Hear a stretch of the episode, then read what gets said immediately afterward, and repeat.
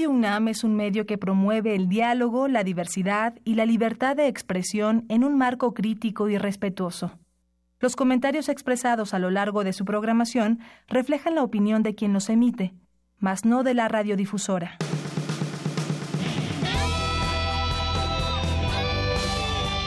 Prisma RU. Relatamos al mundo.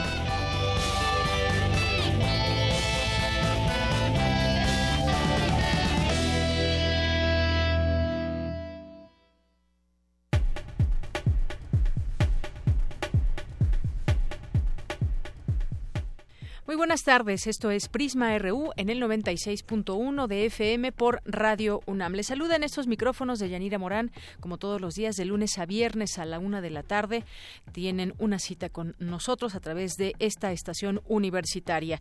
Y el día de hoy vamos a tener, vamos a continuar un poco, pues, platicando de lo que sucedió el fin de semana, que tuvimos oportunidad también de seguir un momento importante en la vida política de nuestro país. Vamos a platicar hoy con Alberto Vital Díaz, que es doctor en letras por la Universidad de Hamburgo, Alemania, en el área de, de hispanística, fue director del Instituto de Investigaciones Filológicas y actualmente es coordinador de humanidades de la UNAM. Vamos a hacer con él un análisis del discurso desde un punto de vista pues mucho más amplio de los simbolismos, de los símbolos que se utilizaron durante el fin de semana, eh, también en las referencias históricas, en la visión sociológica y y también histórica de lo que vivimos el pasado sábado. Vamos a hablar posteriormente con Irán Gutiérrez, que es maestro en estudios latinoamericanos por la Facultad de Filosofía y Letras y maestro y doctor en historia por el Colegio de México y profesor en la Universidad Autónoma Metropolitana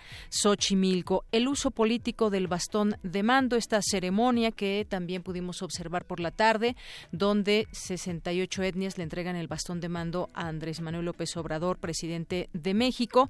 Vamos a hablar sobre este tema también, obviamente, con dos eh, académicos, dos expertos para hablar de estos de estos temas. Vamos a tener también en nuestra segunda hora, vamos a, eh, a platicar sobre esta comisión para la reconstrucción. Hemos venido dando seguimiento, pues tratamos de hacerlo puntual con referencia a los damnificados del terremoto del año pasado y queremos conocer en esta ocasión, pues esta eh, Comisión para la Reconstrucción, Recuperación y Transformación de la Ciudad de México. Ya también está por tomar eh, protesta el gobierno aquí en la Ciudad de México. Hablaremos de este tema. Hablaremos también sobre eh, los temas universitarios, de cultura, internacionales y tendremos aquí nuestras secciones de los lunes, Cartografía RU con Otto Cázares, las actividades de la sala Julián Carrillo, la Gaceta UNAM, nos enlazaremos con su director Hugo Huitrón. Así que quédese con nosotros aquí en Prisma RU, relatamos al mundo y nos vamos a nuestro resumen informativo.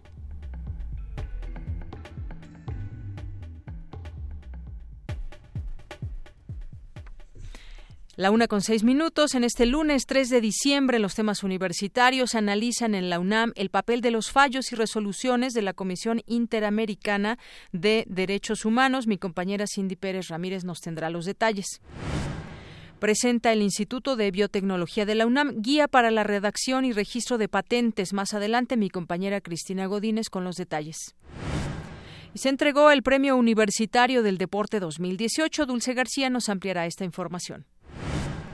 Y este lunes se firmó el decreto por el que se crea una comisión especial que investigará el caso Ayotzinapa. Ahí estuvo mi compañera Virginia Sánchez, quien también nos tendrá los detalles de esta conferencia y de estos acuerdos a los que se han llegado. En los temas nacionales, el fideicomiso del nuevo Aeropuerto Internacional de la Ciudad de México se va a mantener para garantizar las inversiones de los tenedores de bonos, aseguró el presidente Andrés Manuel López Obrador. Pemex confirmó que el desabasto de gasolina que se presentó el pasado fin de semana en la zona de Toluca y alrededores se debió a robo de combustible en los ductos y no a un problema de falta de suministro. La coalición que postuló a Marta Erika Alonso al gobierno de Puebla rechazó el proyecto de sentencia que para anular la elección elaboró el magistrado José Luis Vargas. En octubre pasado, los flujos de remesas registrados por el país se ubicaron en 2.940 millones de dólares, lo que significó un avance de 3.43% anual, indican cifras del Banco de México. Y en los temas internacionales, China y Estados Unidos acordaron suspender la aplicación de los aranceles durante la cumbre del G20 en Argentina, declarando un alto al fuego tras meses de tensión. Trasladan los restos del expresidente de Estados Unidos, George Bush, a Washington para el funeral de Estado que se realizará el próximo miércoles.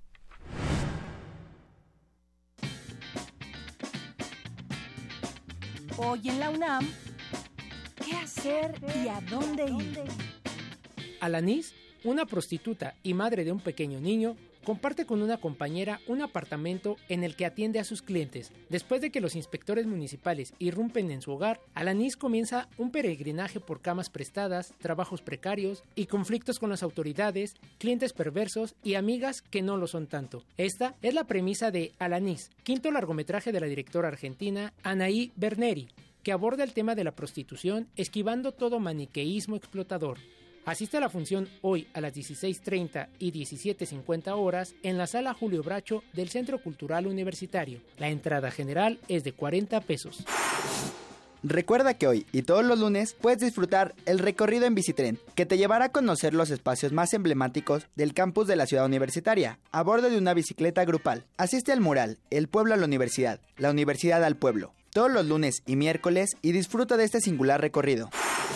La UNAM a través de la Coordinación de Difusión Cultural y la Dirección General de Música, convocan a jóvenes compositores a participar en el proceso de selección para la beca a la Cátedra Extraordinaria Arturo Márquez de Composición Musical 2018. Consulta las bases en www.musica.unam.mx diagonal más diagonal convocatorias.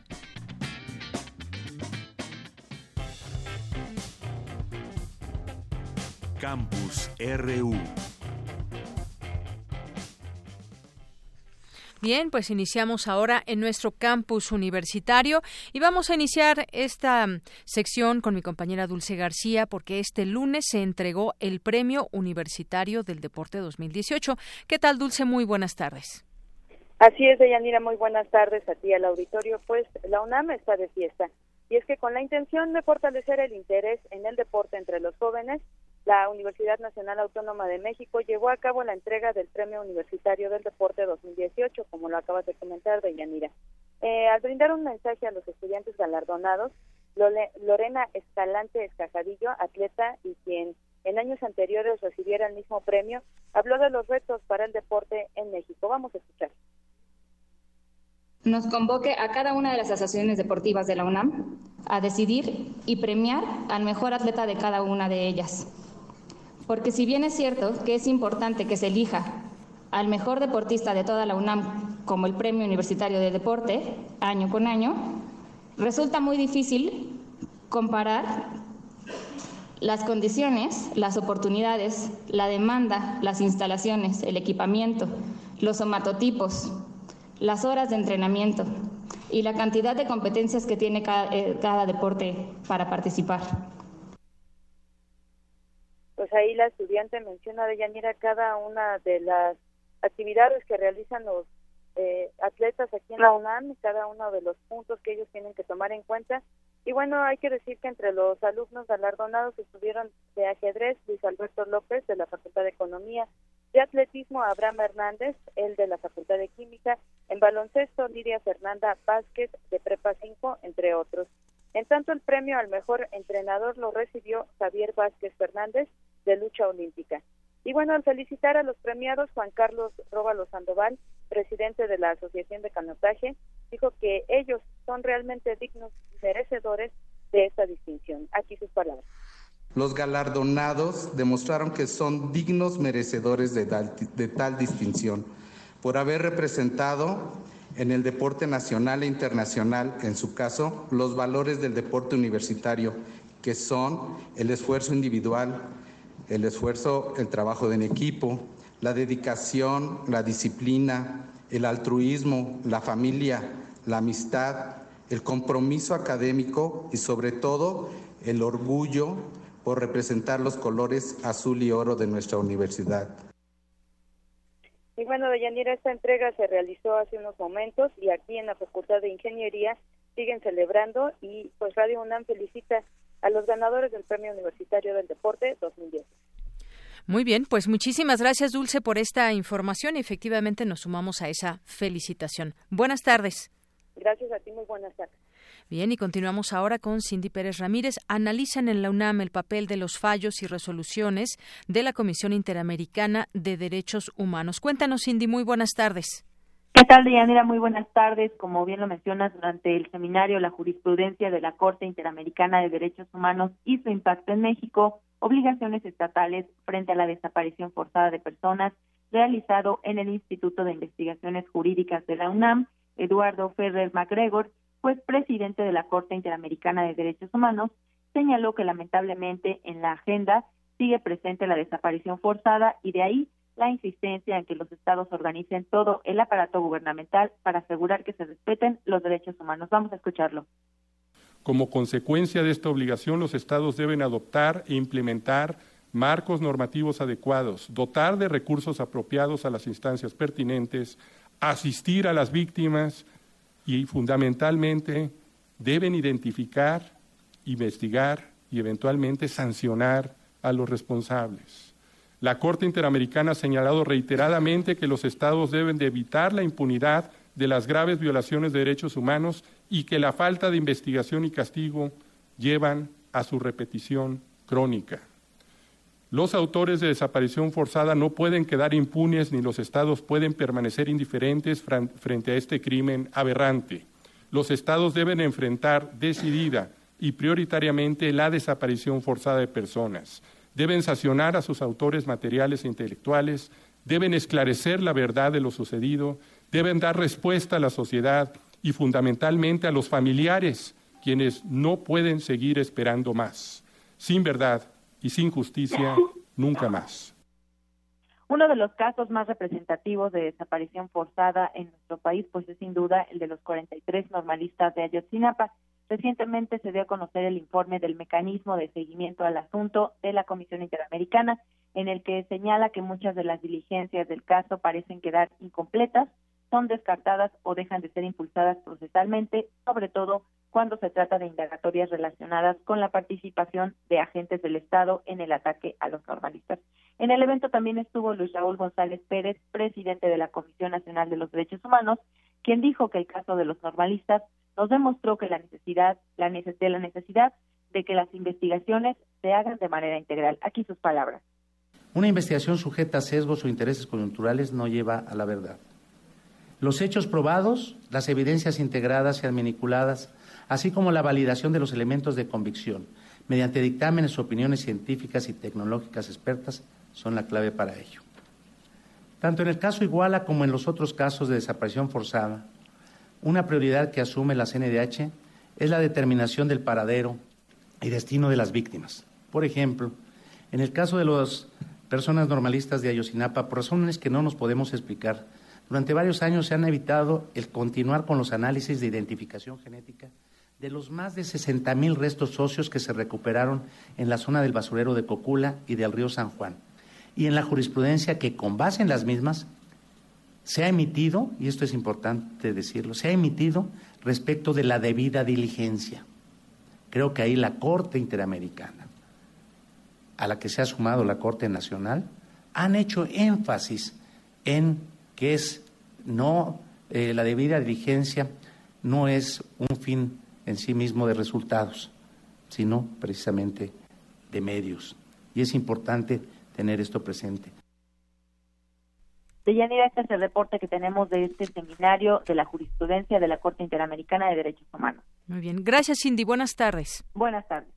Bueno, continuemos con estos temas que tienen que ver con derechos humanos y tienen que ver también con, pues ya promesas en su momento de campaña y ahora, pues ya pasar a los hechos. Esta mañana el presidente Andrés Manuel López Obrador firmó el decreto para crear la Comisión de la Verdad y la Justicia por el caso Ayotzinapa. Ahí estuvo mi compañera Virginia Sánchez quien nos trae los detalles. ¿Qué tal, Vicky? Muy buenas tardes. Hola, ¿qué tal, Deyanira, auditorio de Prisma RU? Muy buenas tardes. Así es, pues como bien lo mencionas este lunes, en lo que además representa el primer acto oficial del nuevo presidente de los Estados Unidos mexicanos, Andrés Manuel López Obrador, se firmó el decreto para que a través de la actuación de diversas secretarías y dependencias del Poder Ejecutivo Federal se establezcan condiciones materiales, jurídicas y humanas efectivas para fortalecer los derechos humanos de los familiares de las víctimas del caso Ayotzinapa a la verdad y el acceso a la justicia. En este acto, Olga Sánchez Cordero, secretaria de secretaria de Gobernación, señaló que el propósito de esta comisión eh, animará y guiará los trabajos para llegar a la verdad y después darla a conocer a los madres y padres de los 43 estudiantes normalistas y a la sociedad en general. Escuchémosla.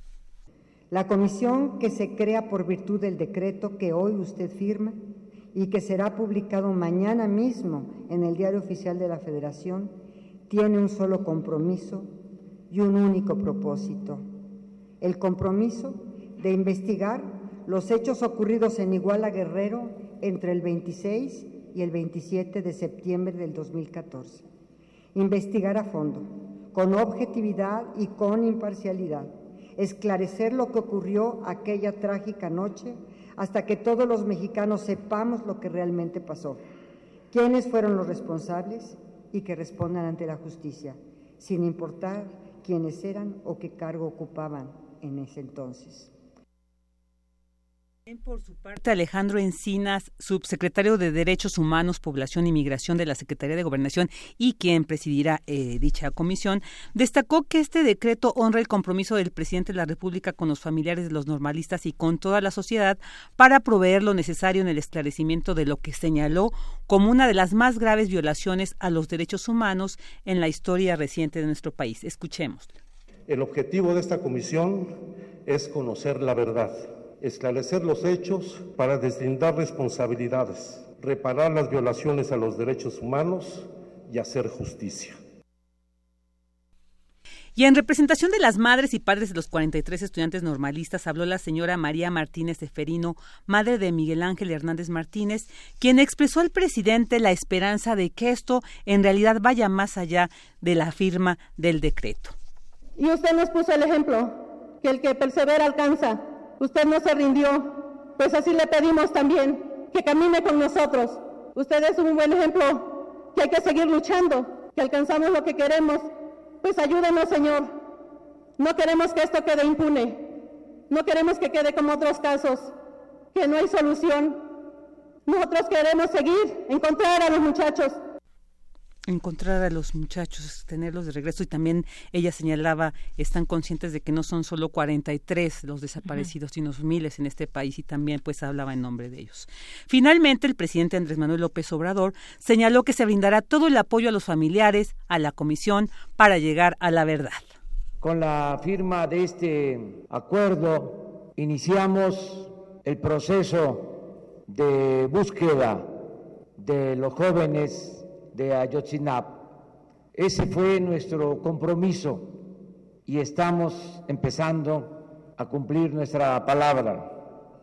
Con este decreto se ordena a todo el gobierno en lo que corresponde al Poder Ejecutivo para que se preste todo el apoyo. Bueno, ahí están las palabras del ya presidente Andrés Manuel López Obrador. Y bueno, pues este decreto, Yanira, como escuchamos, pues ordena la conformación de esta comisión, la cual estará integrada por los familiares de los estudiantes desaparecidos o por quien ellas y ellos designen como representante, por sus abogados personales, también por un representante de las secretarías de Gobernación, de la Secretaría de Relaciones Exteriores y de la de Hacienda Pública. Y también pues por expertos profesionales y técnicos que se requieran, los cuales pues van a ser contratados con los recursos que se proveerá a la comisión. Pues aquí este es el, el reporte de Yanira de esta de esta firma de este decreto por Así es y que todo pues encaminado a la búsqueda de la verdad porque no se ha tenido esta pues eh, finalmente una investigación que dé a conocer los hechos puntuales de lo que sucedió con los estudiantes. Así es y bueno pues se espera no que a partir con esta firma se empiecen ya ahora a, conformar estrategias de trabajo, ¿no? De investigación, pues para llegar a lo que como sociedad en general hemos exigido, ¿no? Justicia y la aparición con vida de los 43 estudiantes de Ayotzinapa. Así es, o lo que derive de esta o lo que derive investigación. Pues muchas gracias, Vicky. Gracias a ti, Deya. Muy buenas tardes. Muy buenas tardes. Continuamos. Porque tu opinión es importante, síguenos en nuestras redes sociales, en Facebook como Prisma RU y en Twitter como arroba PrismaRU. Prisma RU. Relatamos al mundo. Continuamos, es la una de la tarde con 23 minutos y bueno, pues vamos a vamos a platicar, vamos a hablar sobre pues el discurso del presidente Andrés Manuel López Obrador y con discurso me refiero pues a estos eh, dos momentos en donde se dirigió a la gente una en un primer momento por la mañana del sábado ahí en la Cámara de Diputados frente a legisladores e invitados especiales y un segundo momento ya eh, hacia la tarde casi a las seis de la tarde allá en el Zócalo capitalino. Y bueno pues eh, gracias por recibir esta invitación y esta llamada. Alberto Vital Díaz, que es doctor en letras por la Universidad de Hamburgo, Alemania, en el área de hispanística, fue director del Instituto de Investigaciones Filológicas y actualmente es coordinador de humanidades de la UNAM. ¿Qué tal, doctor? Bienvenido a este espacio. Muy buenas tardes. Muy buenas tardes, Deyanira, con muchísimo gusto. Gracias, doctor. Bueno, pues eh, he tenido oportunidad de seguir, pues no solamente muchos de nosotros, de seguir estos eh, discursos, estos momentos y también también pues leer muchas de las crónicas que en un día después se escribieron en los medios de comunicación que son parte también de esta eh, de este momento eh, histórico. A mí me gustaría que nos platicara desde su punto de vista pues los puntos quizás que usted destaca tomando en cuenta pues eh, los distintos símbolos referencias históricas la visión sociológica e histórica de este de estas palabras del sábado del presidente Andrés Manuel López Obrador. Claro que sí, Deyanira. Lo primero que me llama la atención en los dos discursos es lo mucho que puede aportar nuestra universidad en reflexiones muy concretas a preocupaciones que el presidente de la República manifestó o propuestas eh, en sus dos discursos. Por ejemplo, desde el punto de vista del, eh, de la visión económica que tiene, el Instituto de Investigaciones Económicas tiene una práctica de elaborar simuladores económicos para, por ejemplo, en un escenario con tren Maya o sin tren Maya, eh, cómo se mueven todas las variables. Y eso fue lo primero que me llamó la atención. En términos de, discurso como tal, sobre todo refiriéndome al de, que dio en el Palacio Legislativo, eh, no lo considero como tal una, una pieza oratoria como han sido otros discursos inaugurales emblemáticos como el de John F. Kennedy en su momento o el de Barack Obama, no aspira a hacer el discurso y eso ya también es una forma de, de tomar posición. Eh, no tiene una frase que aspira a recordarse por muchos años eh, y al mismo tiempo es indudable que la expresión cuarta transformación fue la más fuerte durante toda la campaña y en el discurso pues volvió a, manifestarse. En ese sentido, eh, desde el punto de vista comunicativo, digámoslo así, filológico, de análisis del discurso, sería algo que, que me gustaría resaltar por mi propia trayectoria. Desde el punto de vista social y, digamos, político, incluso jurídico, constitucional, eh, son interesantes eh, en el marco de este concepto de cuarta transformación las distintas, los distintos momentos eh, de las anteriores transformaciones podríamos llamarlas así. Y sin lugar a dudas, desde el punto de vista también de un discurso que busca ser convincente, como todo discurso, eh, es muy audaz y desde un principio fue muy ambiciosa su idea de estamos ante una cuarta transformación. Normalmente en un discurso inaugural se habla de una nueva época, en fin, pero indudablemente hay consenso en todos los analistas y en toda la gente de que todo esto eh, eleva, eleva muchísimo los niveles de expectativa.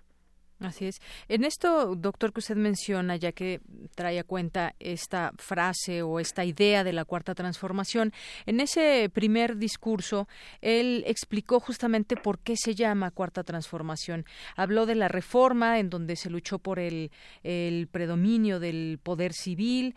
Eh, y también habló, por ejemplo, bueno, antes de la independencia, que se luchó por abolir la esclavitud, la reforma por el predominio del poder civil, la revolución por la justicia y, democracia, y esta nueva cuarta transformación. Por eso es que dice estas tres etapas importantes que son eh, transformaciones. Esta última cuarta, pues todo lo que vino después en ese discurso, empezando por los términos de o por la idea de acabar con la corrupción. Hubo otros momentos también eh, quizás importantes cuando se refiere, por ejemplo, a la deuda pública, cómo recibe al país, entre otras cosas, eh, doctor. Sí, justamente. Eh, si bien a mí me interesan mucho las palabras, también me interesa mucho la relación entre las palabras y los números y en efecto el discurso lo que más se me quedó grabado a mí fue eh, fueron algunos números que acompañaron a sus palabras. Desde luego el servicio de la deuda de 800 mil millones de pesos al año pues es algo que debe preocupar a todo mundo. Es eh, 20 veces el presupuesto anual de la universidad. Eh, entonces sí es algo digamos que a mí me llamó mucho la atención. Y otra otra cifra que dio en el mismo contexto de cómo aumentó la deuda pública en los últimos seis años, eh, considerando que fue una época de reformas o apertura al mercado, llamémoslo así, para no hablar de privatizaciones, eh, se supondría que tendría que haber, tendrían que haber llegado recursos abundantes, se puede decir así. eh, entonces, en ese sentido, el discurso tocó tierra y yo creo que tocó temas muy sensibles cuando eh, se basó en números. Yo pregunté y evidentemente están, están confirmados. Era obvio que no iba a dar números que no estuvieran ampliamente confirmados. Y eso sí es evidentemente motivo de, preocupación. Yo creo que él traía muy claramente eh, ideas muy precisas y datos muy precisos que eh, confirmaran, digamos, sus argumentos. Yo estudio teoría de la argumentación, análisis del discurso, y en ese sentido, con los números, remachó mucho de lo que estaba diciendo, si bien quedan muchas cosas abiertas, digamos. También hay mucho sobre eh, eh, cosas implícitas, digamos. Claro, y que hablando de números, pues se, se comprometió a no aumentar esta deuda pública que ya se carga. Exactamente, en ese sentido de los implícitos de su discurso, que sería bueno que se concretaran en los próximos días, tendríamos eh, la preocupación de, eh, de, a cuánto asciende, digamos, eh, el dinero que se pierde por, por corrupción, de manera que sin aumentar impuestos, sin incrementar la deuda pública, se puedan financiar todos los proyectos. En ese sentido, eh, quizá no era el momento, en fin, tampoco era un informe financiero, pero sí eh, me parece que es el momento ya ahora para ir precisando algunos puntos.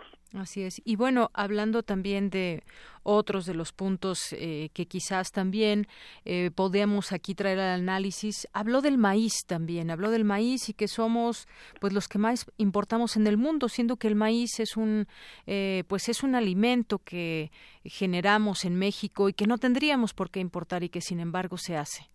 Sí, los dos temas del maíz y la gasolina estarían relacionados con la cuarta transformación desde el punto de vista económico. eh, regresar a un mercado que puede producir sus insumos básicos. Si nos fijamos, el maíz es el alimento de las personas uh -huh. y la gasolina es el alimento de las máquinas. Entonces estamos casi en un nivel eh, paralelo, equivalente. Eh, por supuesto que en los últimos años se consideró que no era tan necesario eh, producir, eh, digamos, tener un mercado interno que produjera para nuestra subsistencia, si era preferible producir alimento, productos de más alto nivel y no importaba si importábamos maíz, y lo mismo la gasolina, si estábamos produciendo cosas de más alto nivel, por ejemplo, la más alta tecnología Creo que lo que estamos viviendo en este momento es eh, que todavía no alcanzamos a ser una potencia en términos de innovación tecnológica e innovación social suficientemente fuerte como para que no importe que, que importemos gasolina y maíz. Uh -huh. Ese es el escenario actual.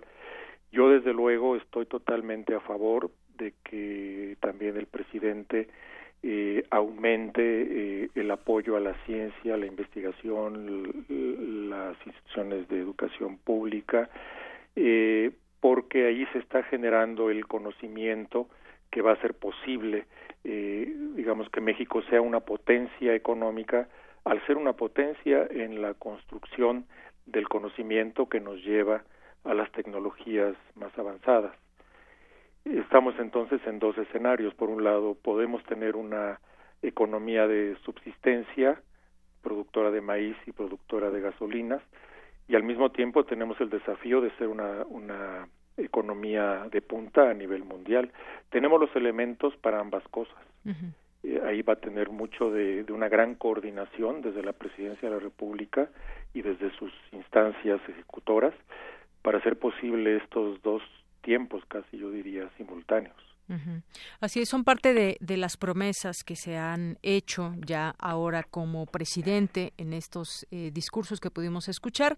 Otro, quizás otro elemento también a tomar en cuenta y quizás muy interesante para el discurso es eh, la figura del perdón. Hablaba de acabar con la corrupción, con la impunidad, pero sin perseguir a nadie y habla de una regeneración para nuestro país.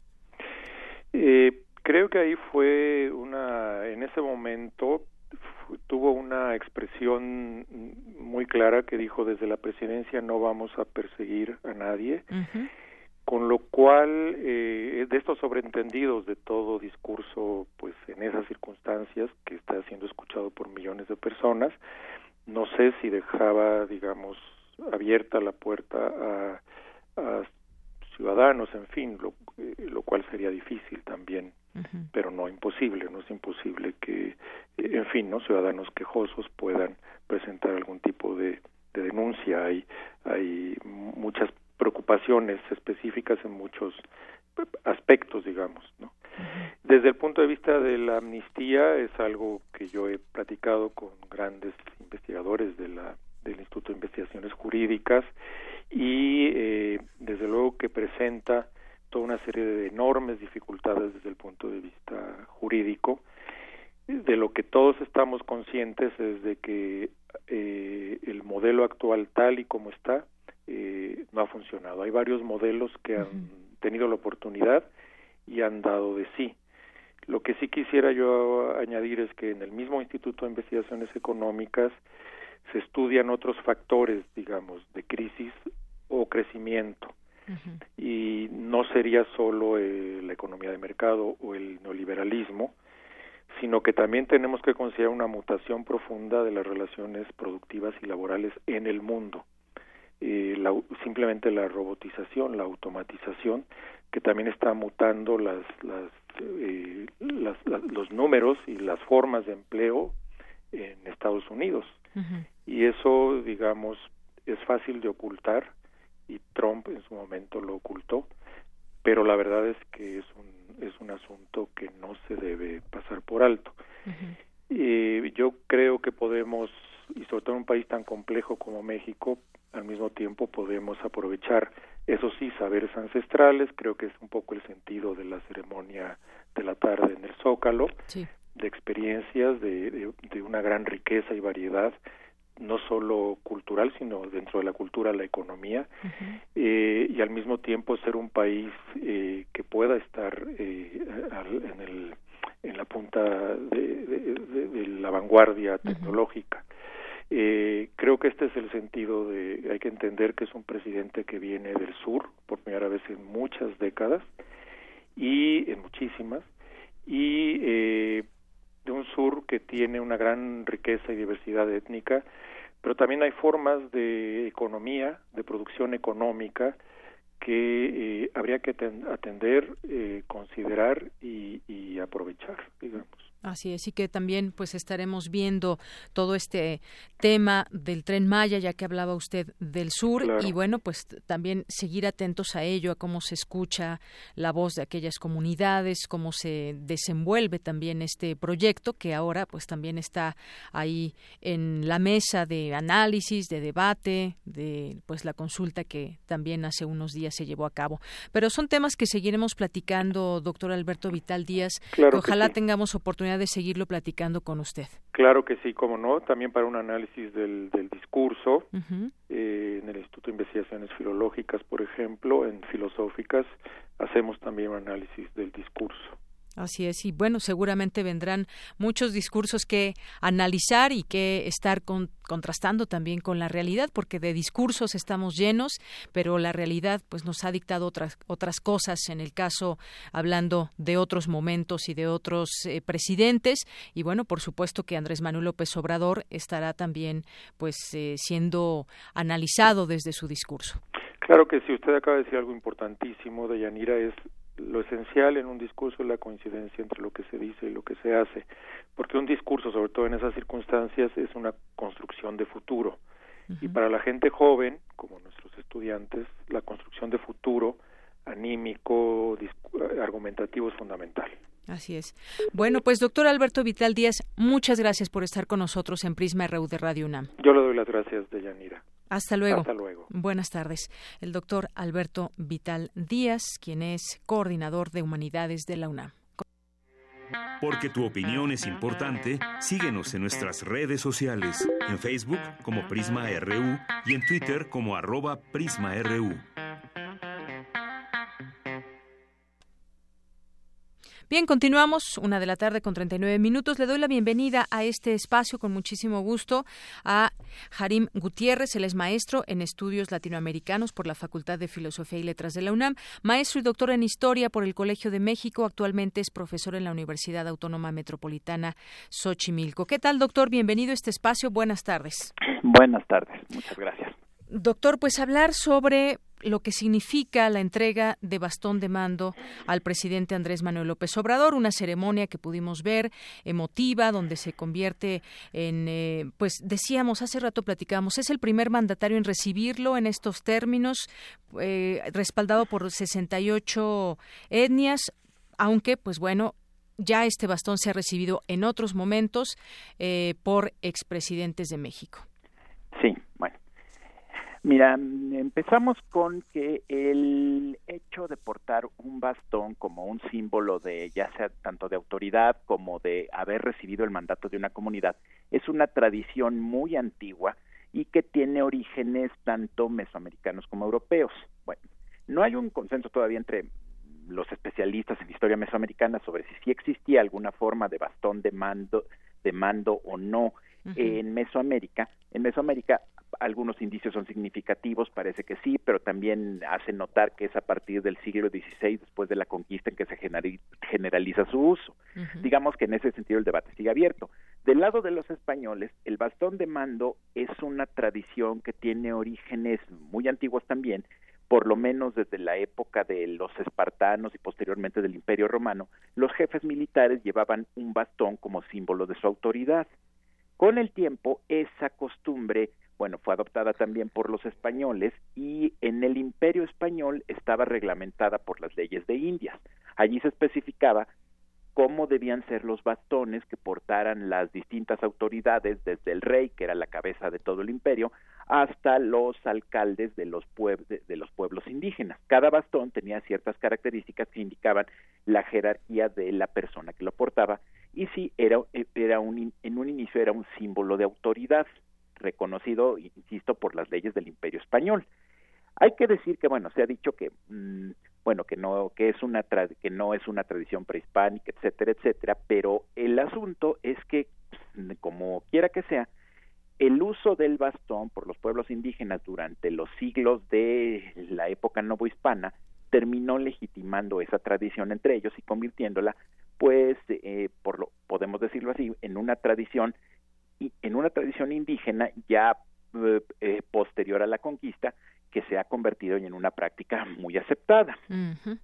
Y luego, otra cosa también, hay que decir que eh, se puede argumentar desde el lado fácil diciendo que la entrega del bastón de mando a López Obrador significa que, por decirlo así, el nuevo gobierno no tiene mucha diferencia con los gobiernos anteriores, que son la misma cosa, etcétera. Pero hay que también eh, bueno, podemos repasar un poco la historia de la política mexicana en el siglo XX y hay que decir que la política del, llamémosle, del régimen de la revolución durante el siglo XX no era algo, era algo que se desarrolló para responder a características del país, es decir, muchas cosas que hoy nos pueden parecer así de un autoritarismo simple o de un o de actos de sumisión de alguna forma censurable, eran llamémosle prácticas que tenían una explicación en la sociedad mexicana de esa época.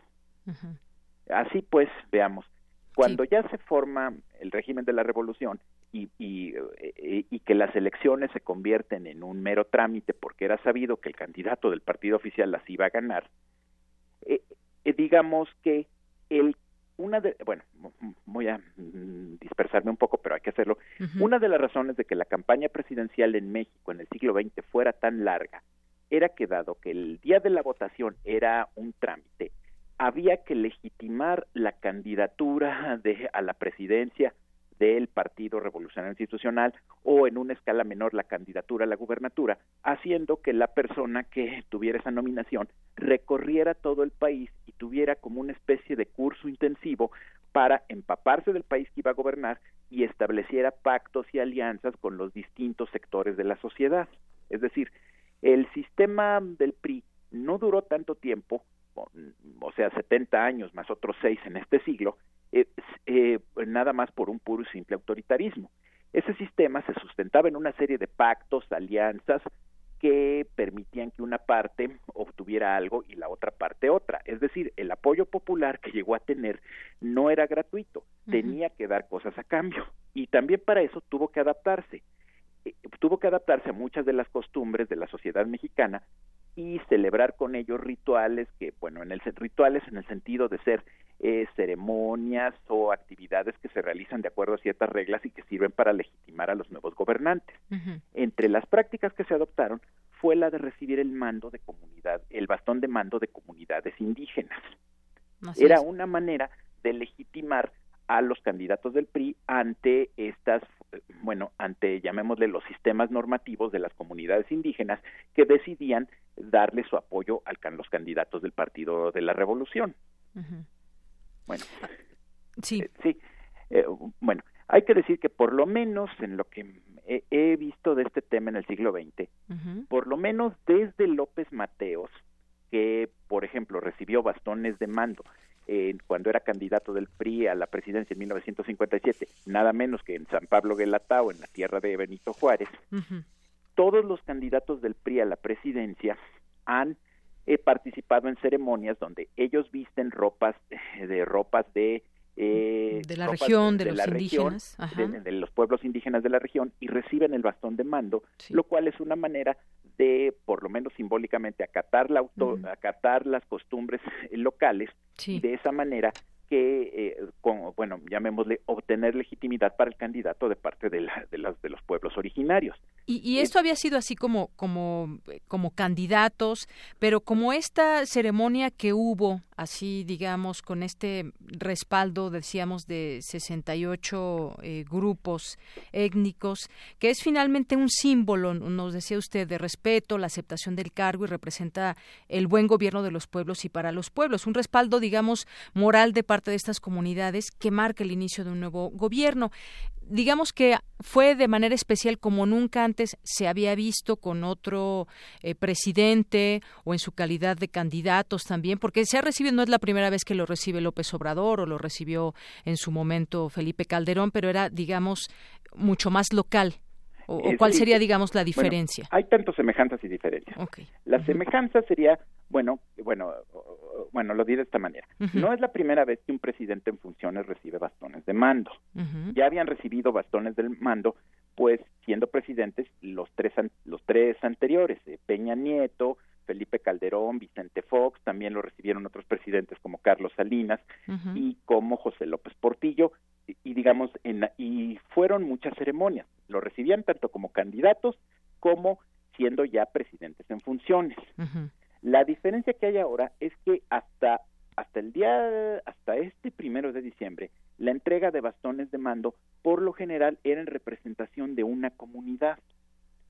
Y es aquí donde hay polémica porque por una parte eh, se ha cuestionado mm, no solamente dentro de adversarios del gobierno López Obradorista, sino también de sectores de izquierda y de movimientos indígenas han cuestionado la representatividad y dicen que no puede afirmarse que quienes entregaron el bastón sean representativos de los 68 pueblos indígenas y de, las, de la comunidad afromexicana, sino por, bueno, que no son autoridades, que son representantes, y también se recuerda asuntos como, llamémosle, el silencio elocuente que ha guardado el Congreso Nacional Indígena y el STLN ante la toma de posesión de López Obrador, y recuerdan que, por, que no se puede dar por hecho que todos los pueblos indígenas de México hayan estado de acuerdo con esta acción.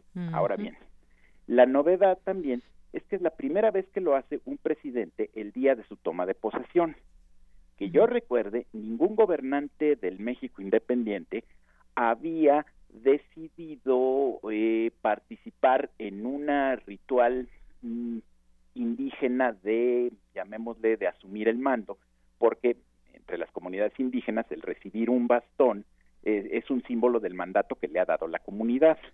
Y en este caso, en este caso es novedoso por el hecho de que se pretende, no, bueno, se pretende de que sea algo representativo de todos los pueblos indígenas y en este y por eso hay, bueno, hay personas a quienes les eh, les ha parecido objetable porque dicen que que bueno que nunca se había hecho, que no se había, que era un reconocimiento que se daba de parte de la comunidad y que no hay una legitimidad para darlo de manera nacional. Bueno, el debate está abierto, el debate está abierto, pero hay que decir también que esto también esto significa por un lado la construcción de alianzas que está haciendo el nuevo gobierno para poder funcionar y tener un mínimo de gobernabilidad en el país digamos, creo que hay también mucho, llamémosle ruido mediático por algunos asuntos como la cancelación del nuevo aeropuerto, la pugna con sectores de, con sectores de los empresarios por eso, pero al mismo tiempo eh, se puede ver que el nuevo gobierno está haciendo también sus propias alianzas para empezar a construir eh, a construir una nueva, llamémosle un nuevo reparto del poder, unas nuevas condiciones. Ya hizo pactos con algún con parte del sector empresarial, antes de la toma de posesión se dirigió a las Fuerzas Armadas, que bueno, a las Fuerzas Armadas y ahora está también en el afán de obtener mayor legitimidad y mayor gobernabilidad está realizando el paso sin precedentes de reconocer a los pueblos indígenas de esta manera y de comprometerse a dar a, a tomarlos en cuenta durante su gobierno. Así es. Bueno, pues eh, es importante todo esto que usted nos dice, eh, doctor Jarim Gutiérrez, porque pues nos da cuenta de esas diferencias que pues de primer momento pues no, no ubicamos. Sabemos que otros presidentes han recibido el bastón de mando, pero pues queríamos conocer justamente esas diferencias que hay y por qué fue pues tan importante. Bueno, el hecho de que haya sido en cadena nacional pues reviste una importancia también muy grande de que nos acerca a conocer también cómo es una ceremonia de este tipo con médicos, con mucha gente que es pues que son líderes indígenas de distintas comunidades de los pueblos originarios. Así que pues eh, no queríamos perder esa oportunidad de comentar con usted esta este evento. Sí. Bueno, podría añadir una cosa más. Sí, claro. tenemos que recordar que las tradiciones aunque nos gusta pensar lo contrario, no es algo fijo que se haya repetido por los siglos de los siglos de la misma manera, sino que son construcciones humanas que van evolucionando poco a poco de acuerdo a los gustos, los intereses y las necesidades de los de los pueblos y de los tiempos.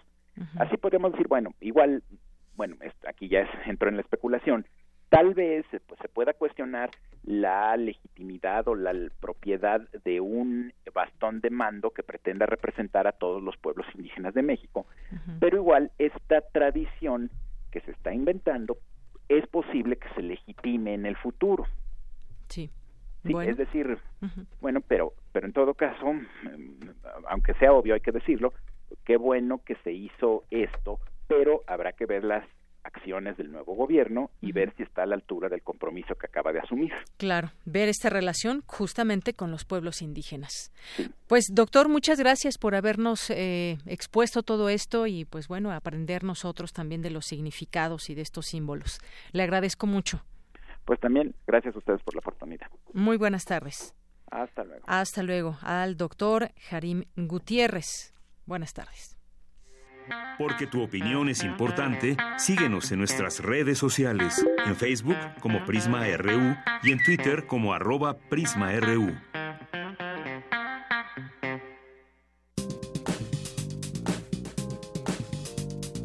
Cultura RU.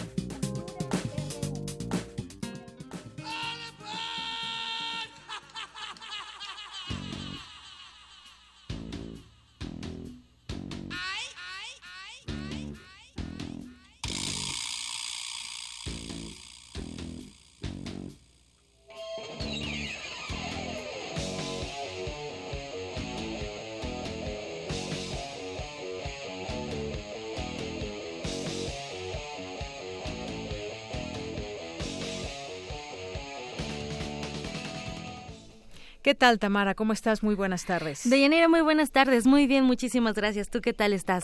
Muy bien, muchísimas gracias también. Qué bueno, Deyanira. Oye, iniciar la semana con ustedes es un gusto y bueno, lo hacemos con esta canción Crazy Train a cargo de Ozzy Osbourne, quien nació el 3 de diciembre de 1948. El cantante de hard rock hoy cumple 70 años, nada más 70 años. Ozzy pues fue miembro de Black Sabbath, cuyo primer LP apareció a comienzos de 1970. Un LP que fue esencial para fijar la estética de lo que más tarde se conocería como heavy metal. Aunque se dice que en 1979, bueno, sus compañeros decidieron sacarlo del grupo por su adicción al alcohol y las drogas, pues él en 1980 lanzó su primer disco como Ozzy Osbourne y en el 97 se reunió de nuevo con Black Sabbath y hace un año, en, en 2017, anunció su retirada de los escenarios tras la gira de despedida y bueno, hoy cumpliría 70 años, por eso iniciamos con esta canción.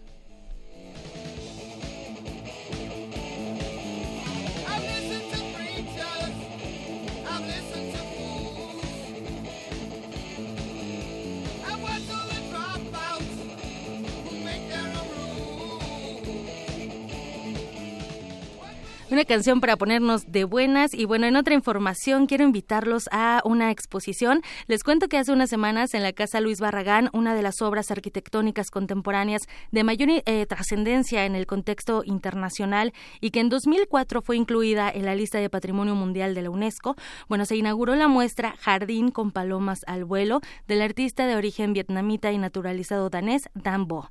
Esta muestra es una de las dos actividades que la estancia FEMSA ha realizado en este recinto que el arquitecto mexicano Luis Barragán utilizó también como un laboratorio, una especie de laboratorio. Al respecto, conversamos con Natalia Valencia. Ella es curadora adjunta de la muestra Jardín con Palomas al Vuelo, así que vamos a escuchar lo que nos contó. La exposición Jardín con Palomas al Vuelo, lo que vamos a ver es un trabajo que hizo el artista Jan Bo y lo que hizo fue como realzar ciertos aspectos de la casa Barragán para hacer énfasis sobre cómo un museo histórico siempre está cambiando. Esta idea de que se queda estático el tiempo congelado en un momento no es verdad, entonces se busca todo lo que pasa por detrás de bambalinas para mantener la casa funcionando, como por ejemplo los arreglos florales que hace la señora Ana María, la ama de llaves que lleva desde hace 30 años en la casa, ella es como un archivo vivo sobre Barragán, entonces empieza a colaborar con ella, el artista, y empiezan a hacer arreglos florales, de la misma forma también hace cosas como levantar ciertas alfombras, quitar ciertos biombos, desplazar cosas del lugar para hacer de nuevo evidente el paso del tiempo sobre la casa, cuando levanta un tapete entonces queda ahí como la marca sobre el sol, entonces evidenciar esas cosas, es una muestra muy silenciosa, muy sencilla, y la última parte es que hace una instalación con velas mandadas a fabricar en Oaxaca en un taller donde hace como a un estilo que ya está desapareciendo la manera artesanal de hacer estas velas. A Jan Bo le interesa toda esta historia de la religión porque él siendo vietnamita tiene su historia personal, pues la historia de la colonización francesa y cómo utilizaban la religión como excusa para colonizar y entonces como una un acercamiento a la religión a través de estas velas que se encuentra con la forma de la religión en la vida de Barragán que también es muy importante pero es de otra manera, ¿no? Pues fíjate.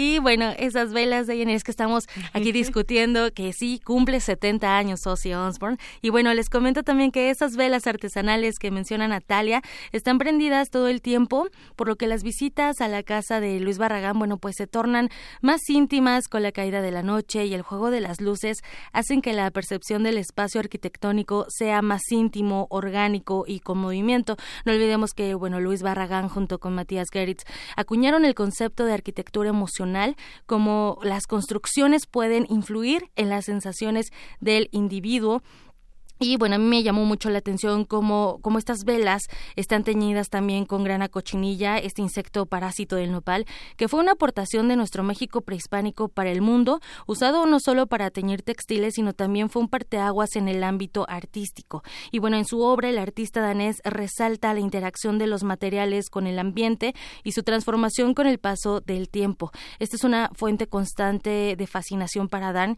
Él se inspira en, la, en los acontecimientos históricos históricos y políticos y por medio de objetos que están cargados de, un simbolismo retiene y sublima el deseo, la tristeza, el tiempo, las consecuencias, valores, construcción y el legado de individuos y también de culturas enteras. Vaya, Bo examina cómo el contexto altera el significado y en esta muestra, al utilizar estos elementos específicos de la historia cultural de México, el artista reflexiona sobre la colonización, la globalización y también la resignificación que ocurre cuando los objetos son extraídos de un, con un contexto y migran hacia otro. Aborda también las migraciones. Esta nueva experiencia de la Casa Barragán titulada Jardín con Palomas al Vuelo. Está abierta de lunes a domingo de 10 a 5 de la tarde, pero los miércoles se realiza una visita nocturna para aprovechar esas velas y esa, esa caída de la noche a las 5.30 y a las 6 de la tarde. Si quieren otro horario para la visita guiada, nos comentan que, bueno, a esta hora eh, otra visita de que sea a las 5.30, pero en otro día, pueden escribir a estanciafemsa.mx para agendar. Y bueno, la casa Luis Barragán está ubicada en General Francisco Ramírez, 1214, en la colonia Ampliación Daniel Garza, en la alcaldía, qué raro, raro decirles alcaldías, Miguel Hidalgo de Yanira, ¿cómo ves? Esta, pues esta invitación. Que visitarla y sobre todo este tema que dices de las velas que pues reviste también a la vista y al, a los sentidos, pues mucho, ¿no? Para conocerla también. Sí, sobre todo porque a veces vemos los recintos o, digamos las construcciones como cemento, ¿no? O, como ladrillos, o depende de lo que estén hechos.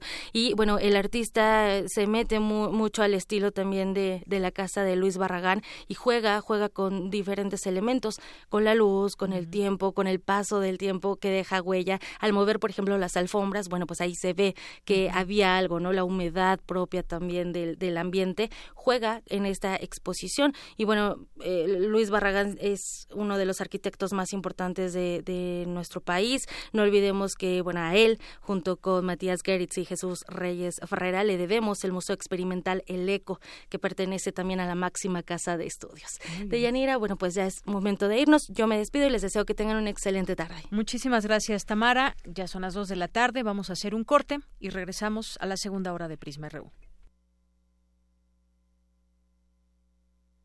La revista de la universidad en radio. Te invitamos a escuchar esta serie, donde cada mes diferentes personalidades se darán cita para dialogar sobre los conceptos a los que se enfrenta día con día el ser humano. Música, extinción, revolución, palabras. Cada tema será abordado desde la visión de nuestro invitado semanal. Dialoga con nosotros todos los jueves a las 16 horas por el 96.1 de FM en el papel, en la pantalla, en las ondas y en la web. La revista de la universidad abre el diálogo en Radio UNAM. Experiencia sonora.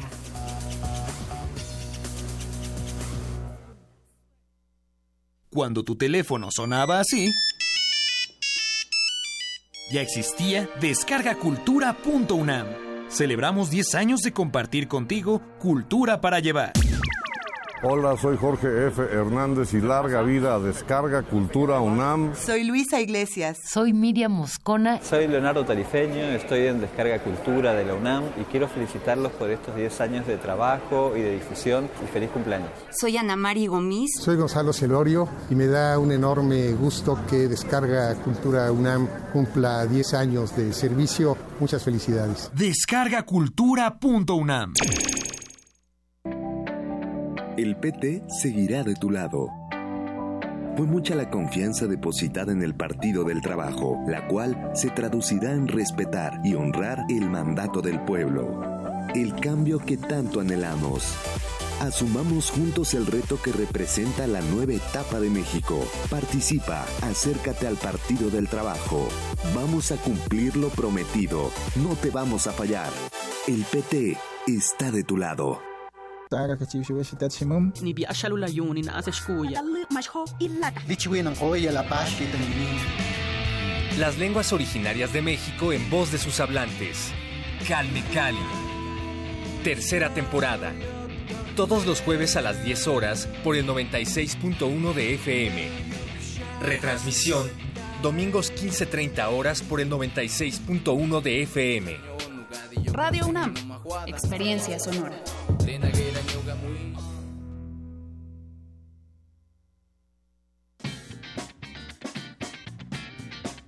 Mañana en la UNAM, ¿qué hacer y a dónde ir? ¿Tienes conocimiento en grabación y edición de material audiovisual, fotografía o redacción de notas periodísticas? La Facultad de Ciencias Políticas y Sociales te invita a realizar tu servicio social, no importa la carrera que estés estudiando. Para mayores informes, comunícate a los teléfonos 5622-9470, extensión 84252, o envía un correo electrónico a extensión universitaria arroba políticas.unam.mx. En el marco del Día Internacional de los Voluntariados, la UNAM, a través de la Dirección General de Orientación y Atención Educativa, realizará este próximo 7 de diciembre la jornada Voluntariado 2018 Resiliente, Migraciones y Construcción de Comunidades, con diversas actividades como concursos de fotografía, talleres y conversatorios, así como una bicirrodada con un recorrido al interior de Ciudad Universitaria, que irá del centro Bicipuma, que se encuentra a un costado del Metro Universidad, a las islas pasando por los espacios más emblemáticos de la máxima casa de estudios. Consulta las actividades, horarios y realiza tu registro previo en www.dgoae.unam.mx. Te recomendamos la exposición No me cansaré, Estética y Política en México 2012-2018, que cuestiona dónde nos encontramos a 50 años del movimiento estudiantil de 1968 y su atroz desenlace, planteando que existen reclamos actuales que deben ser atendidos. Visita esta exposición del 10 de noviembre al 31 de marzo del 2019, los miércoles, viernes y domingos de 10 a 18 horas en el Museo Universitario Arte Contemporáneo, en Ciudad Universitaria. Bien, continuamos, dos de la tarde con cuatro minutos. Ya llegó, todo al rato lo escuchamos por aquí en Cartografía RU. Por lo pronto, bueno, pues mandar saludos rápidamente aquí a nuestros amigos que están pendientes de nuestras redes sociales a través de esta transmisión también en el 55 36 43 39. Ahí estamos también atentos para contestar su llamada o a través de arroba Prisma RU en Facebook, perdón, en Twitter y en Facebook Prisma RU. Francisco Javier Rodríguez, muchos saludos a Guerrero también, a B LK, a Harim Gutiérrez, el doctor que acabamos de entrevistar hace unos momentos, Alejandro Cardiel, que nos dice qué maravilla escuchar el maestrazo Ozzy Osbourne, cosa extrema que de una banda de alcohólicos y drogadictos te corran por alcohólico y drogadicto. Gracias, Alex Cardiel. Eh, Gabriela FZ, muchas gracias. José Luis Sánchez, gracias por tus comentarios y nos manda aquí una de las, de las caricaturas de el Fisgón, Fisgón Monero. Muchas gracias. Andrea González, también por aquí presente. Maciel Silva, Muchas gracias también. Eh, aquí nos escribe también Ana María, Ana Martínez de Buen, editorial Enequén, ensamble Atemperados. Alex Cardil que nos dice también que nos está escuchando desde las bellas calles del centro histórico. Muchas gracias y qué bueno que la pases muy bien por ahí, el centro, las calles del centro, eh, pues siempre es un gusto caminar por ellas. El Zarco también nos dice, esa cuarta transformación nos trajo redundancia. Mm, gracias, eh, Oliver Zurita también. Eh, Otto Cázares que nos va a platicar de pasar pensar, perdón, pensar la enfermedad en unos momentos más. También Montserrat Muñoz nos acompañará en este espacio. Eh, defensor de Radio y TV UNAM, también que siempre les recomendamos seguir esta, esta cuenta. Y a todos ustedes que están por ahí muy atentos a esta transmisión en el 96.1 de FM. Bueno, y pues queremos felicitar, por, por supuesto, a nuestro director Benito Taibo, que recibió el premio Fernando Benítez el día de ayer allí en la Feria Internacional del Libro de Guadalajara eh, este el homenaje nacional de periodismo cultural Fernando Benítez, con el que se reconoce la solidez de la obra y trayectoria de figuras del periodismo de nuestro país. Y bueno, vamos a escuchar sus palabras en el marco de esta, de esta entrega. Llevo 42 años escribiendo para bien y para mal, cobrando y gratis, apasionada y obligadamente, por gusto y por necesidad Y sé de cierto que tengo el oficio más bello del mundo, que hasta donde me den las fuerzas seguiré honrando este legado y contando historias. Gracias a todos.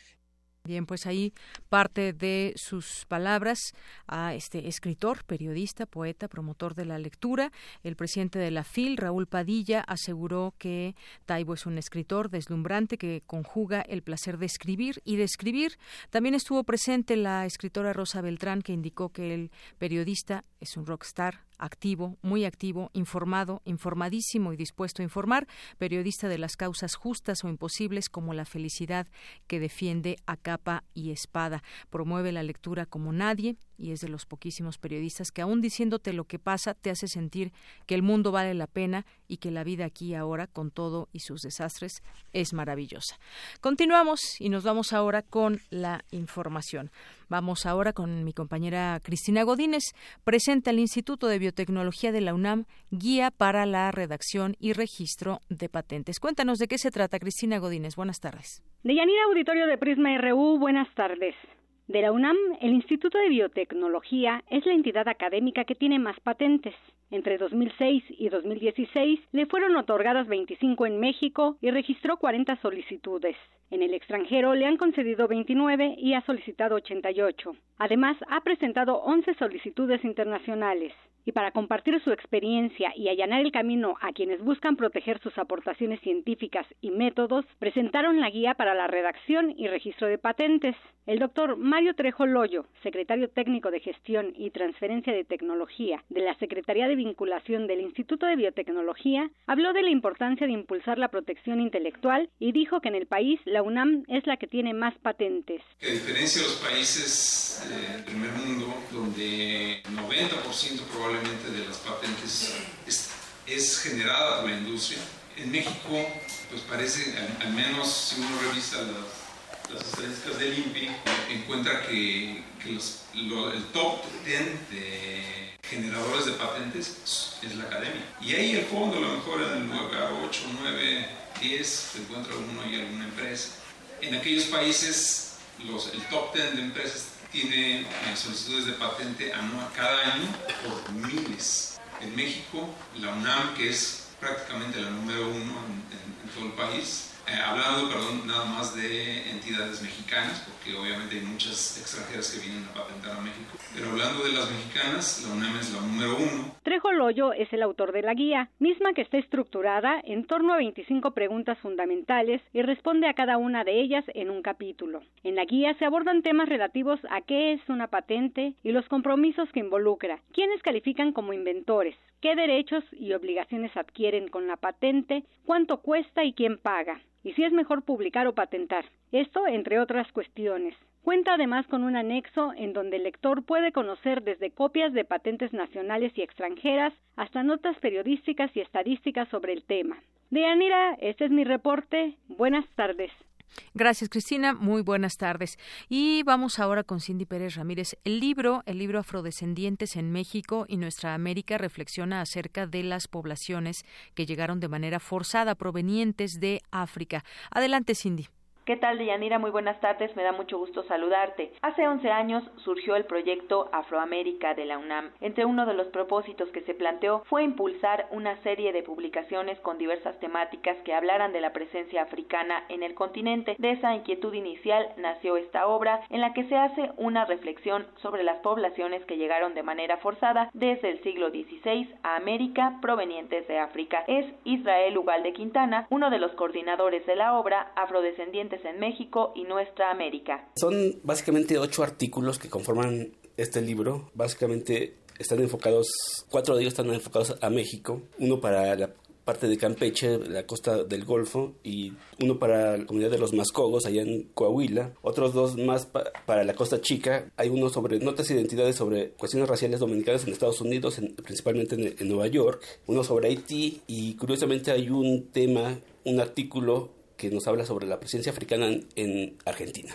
Y es que de Yanira, aunque se ha hecho un esfuerzo por visibilizar la llamada tercera raíz, aún falta mucho, según el doctor Jesús Serna, investigador del Centro de Investigaciones de América Latina y el Caribe de la UNAM y también coordinador de este libro, la toma de conciencia por parte de los afrodescendientes los ha llevado a exigir que se les reconozca jurídicamente. Lo han logrado en Oaxaca de manera más o menos aceptable, en Guerrero no tanto, pero hay una ley que si bien es muy limitada todavía en sus alcances, de todos modos ya hay algo ahí. En la Ciudad de México incluye eh, un artículo sobre los afrodescendientes, la posibilidad de recibir recursos y apoyos, porque cuando bajan los recursos, como ellos no están dentro del catálogo, pues de repente ellos se quedan sin nada. Entonces son las poblaciones en las que hay los más bajos índices de este analfabetismo, en donde la desnutrición, donde el problema de desempleo, etcétera, ¿no? son muy muy fuertes, incluso eso ha generado migración. Si hablamos de Guerrero y de Oaxaca, pues estamos hablando de zonas donde ha actuado la guerrilla, la presencia del narco, buena parte de los 43 desaparecidos pertenecían a esta, a esta zona, eran afrodescendientes, de eso no se ha hablado y obviamente que esa situación obedece al olvido al que han estado sujetos durante muchos años. Esta semana se estará celebrando el décimo coloquio internacional Afroamérica. El tema es esclavitud, africanías y racismo en nuestra América y el Caribe. Invitamos a todos nuestros radioescuchas a asistir al auditorio Leopoldo Sea en la Torre 2 de Humanidades. Estaremos compartiendo el cartel en nuestras redes sociales. Hasta aquí mi reporte. Muy buenas tardes. Gracias, Cindy. Buenas tardes. Prisma RU. Relatamos al mundo.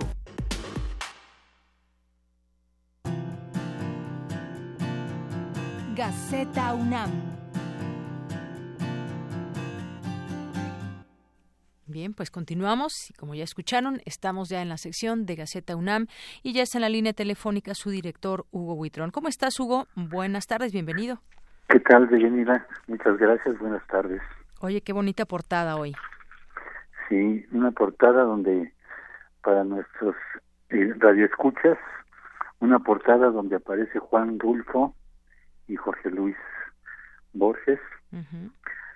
Experiencia de vida en libro de la UNAM, a 30 años de ausencia.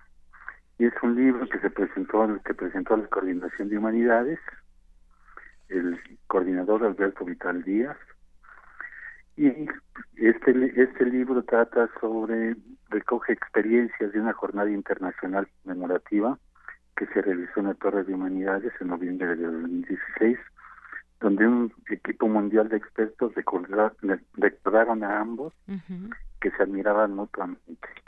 Y en la portada tenemos un diálogo que este, me gustaría que las gentes que tengan la oportunidad de verlo lo leyeran es muy interesante. Así es, un diálogo entre Borges y Rulfo que aparece en la portada del día de hoy.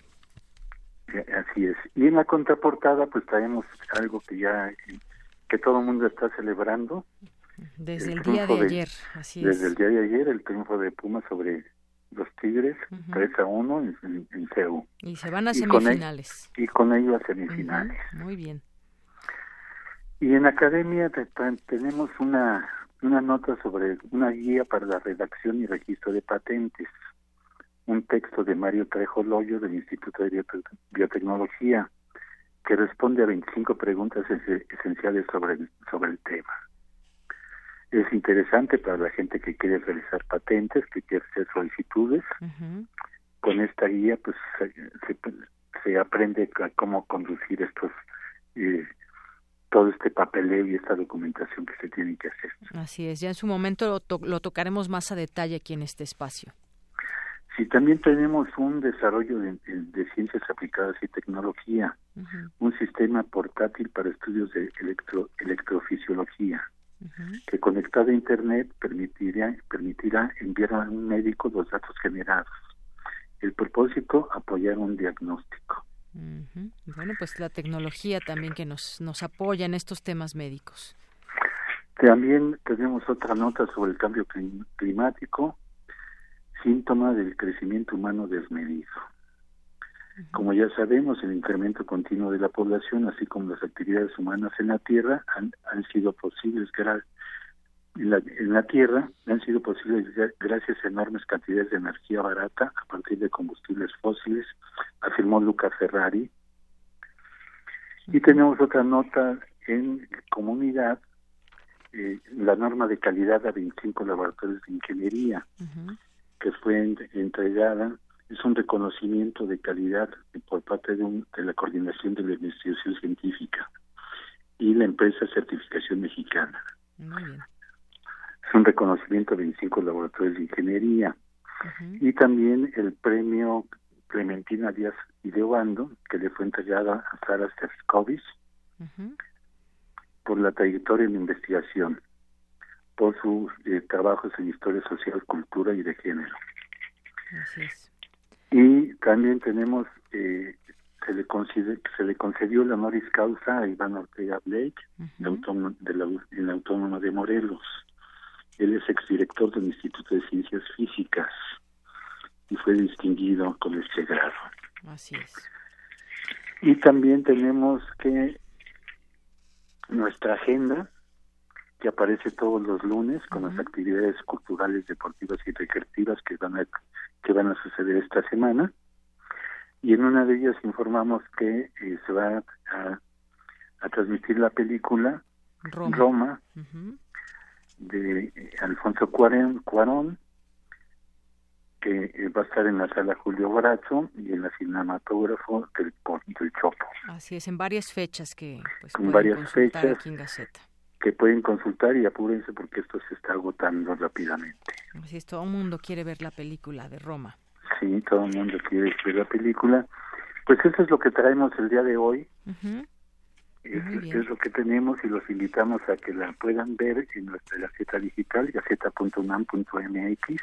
Claro que sí. También ahí la consultamos y bueno, todas las actividades que decías, hay eventos también en la, en la sala Nezahualcóyotl, la, la Orquesta Juvenil Universitaria y bueno, pues una serie aquí de actividades a las cuales nos invitan desde la UNAM. No se lo pierdan. No se lo pierdan y por favor eh, no se olviden, sean felices y hay que sonreír siempre. Claro que sí, Hugo. Pues muchísimas gracias y nos escuchamos el jueves. Muchas gracias. Hasta luego, un abrazo. Igualmente. Porque tu opinión es importante, síguenos en nuestras redes sociales, en Facebook como Prisma RU y en Twitter como arroba PrismaRU.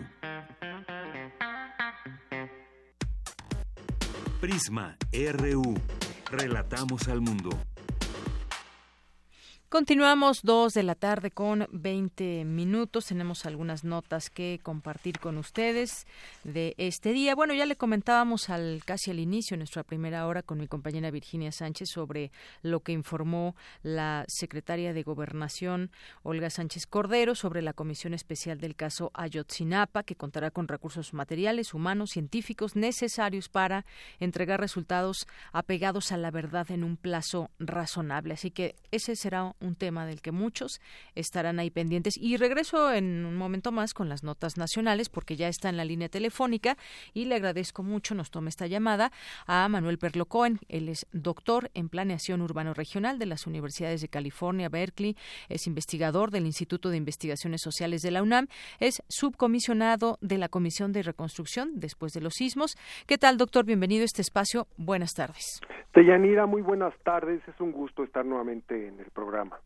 Gracias para nosotros también, doctor. Y quisiéramos platicar en esta ocasión sobre, pues, esta comisión, este balance de trabajo de la Comisión para la Reconstrucción, Recuperación y Transformación de la Ciudad de México, porque ha habido, pues, distintos momentos en torno a esta reconstrucción y, bueno, pues, desde el presupuesto para la rehabilitación, los eh, problemas a los que se han enfrentado, problemas jurídicos también. Cuéntenos un poco sobre este este trabajo que ha habido.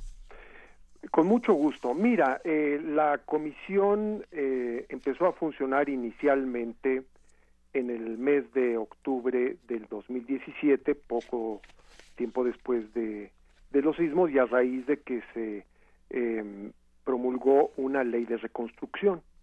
Entonces funcionó una primera comisión eh, encabezada en ese momento por el licenciado Ricardo Becerra y por un grupo de académicos, especialistas muy distinguido, muy acreditado, y estuvieron trabajando varios meses, pero eh, después de un tiempo hubo un conflicto eh, con una de las disposiciones de la ley de presupuesto aprobado por la entonces Asamblea Legislativa, hoy es Congreso de la Ciudad de México, donde una comisión en específico, la de gobierno, era la que pues distribuía los recursos y esto ocasionó eh, una confrontación con esta comisión y renunciaron el comisionado y todos los comisionados. Así es, él denunció malversación de, recursos de esta reconstrucción eh, por parte de los diputados entonces Leonel Luna, Mauricio Toledo y Jorge Romero. Bueno, sí hubo ahí un intercambio bastante áspero. Eh, yo no podría decir propiamente que hubo una un desvío, pero sin duda la comisión consideró que no podía eh, hacerse una distribución de los recursos que no fuera a través de la comisión, porque si no la comisión pues ya no tenía ningún papel relevante. Entonces, esto originó, además de la renuncia que ya mencioné, que se modificara la ley del presupuesto. Fue una decisión que tomó la Asamblea Legislativa a iniciativa del entonces jefe de gobierno Miguel Ángel Mancera y se cambió y se le devolvió la atribución de asignar los recursos a esta comisión. Entonces, se fortaleció eh, el trabajo de esta comisión, pero al mismo tiempo, cuando fuimos invitados a participar, pues ya habían transcurrido casi seis meses y teníamos una presión muy fuerte porque el dinero que se había asignado para la reconstrucción en el 2018, que eran aproximadamente unos 6.855 millones, pues no se habían ejercido así de, de, grave y las exigencias tanto de los damnificados, pero también de las dependencias encargadas de resolver la reconstrucción de los sistemas de agua, de las vialidades, de los mercados,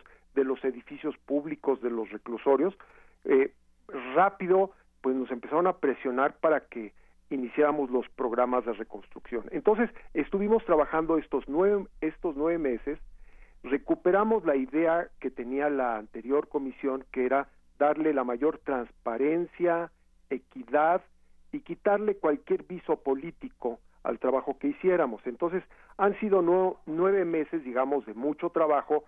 Eh, el público podrá juzgar si estuvo bien o mal, puede entrar a la plataforma Ciudad de México Reconstrucción y ahí verá incluso los videos de todas las 41 sesiones ordinarias y dos extraordinarias que llevamos a cabo la comisión. Pero lo importante quizá ahora de Yanira es pues ver hacia adelante, ¿no?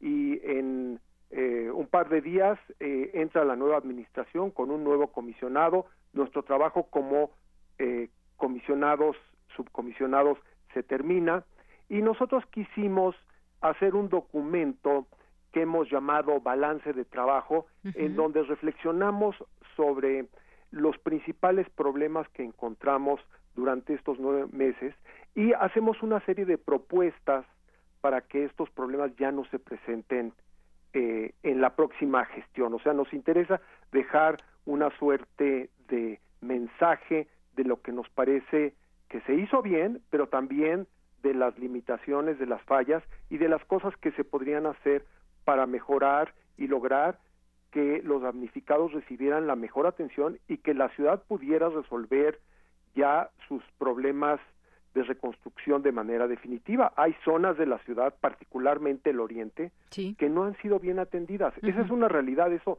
eso no lo podemos negar, ¿verdad? Claro. Este, hay zonas que eh, pues han recibido más atención mediática y los vecinos se han movilizado más y entonces pues ya han logrado eh, las demoliciones, han logrado los convenios de reconstrucción. Y ya un eh, fondo, ¿no? Para que se comience la, la reconstrucción. Ese fue un punto importante que logró esta comisión eh, junto con el gobierno de la Ciudad de México, ya encabezado por el doctor Amieva, que fue construir un fideicomiso para la vivienda. ese es un punto importante porque eh, la verdad es que la ley de reconstrucción vigente todavía no había contemplado apoyar la vivienda unifamiliar, es decir, la vivienda de casas individuales que hay que decirlo, la mayor parte o una parte por lo menos importante de los daños se produjo en viviendas de escasos recursos en la zona de Iztapalapa, de Tláhuac, de Xochimilco,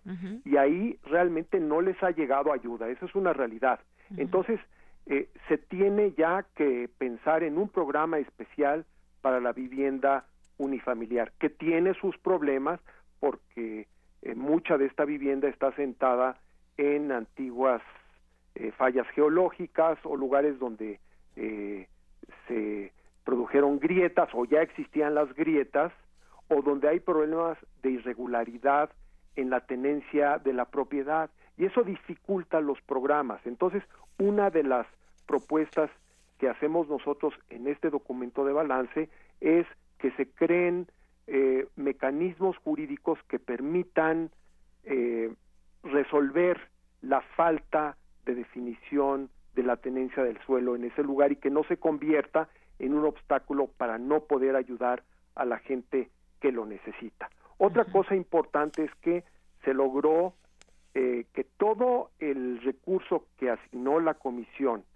y que no se ejerció, que es prácticamente la mitad, debo decirlo, esa es también una autocrítica, este, pero no dependía de nosotros, sino dependía de eh, la eh, el ejercicio de estos recursos, de estos 6.855 millones este, que tenían que hacer las distintas dependencias, pero por razones muy variadas no se pudo ejercer ese recurso. Entonces, para que no se perdiera, se creó el fideicomiso de vivienda y todo el dinero que eh, quedó disponible, que son aproximadamente 4.300 millones, se va a poder ejercer en el siguiente gobierno.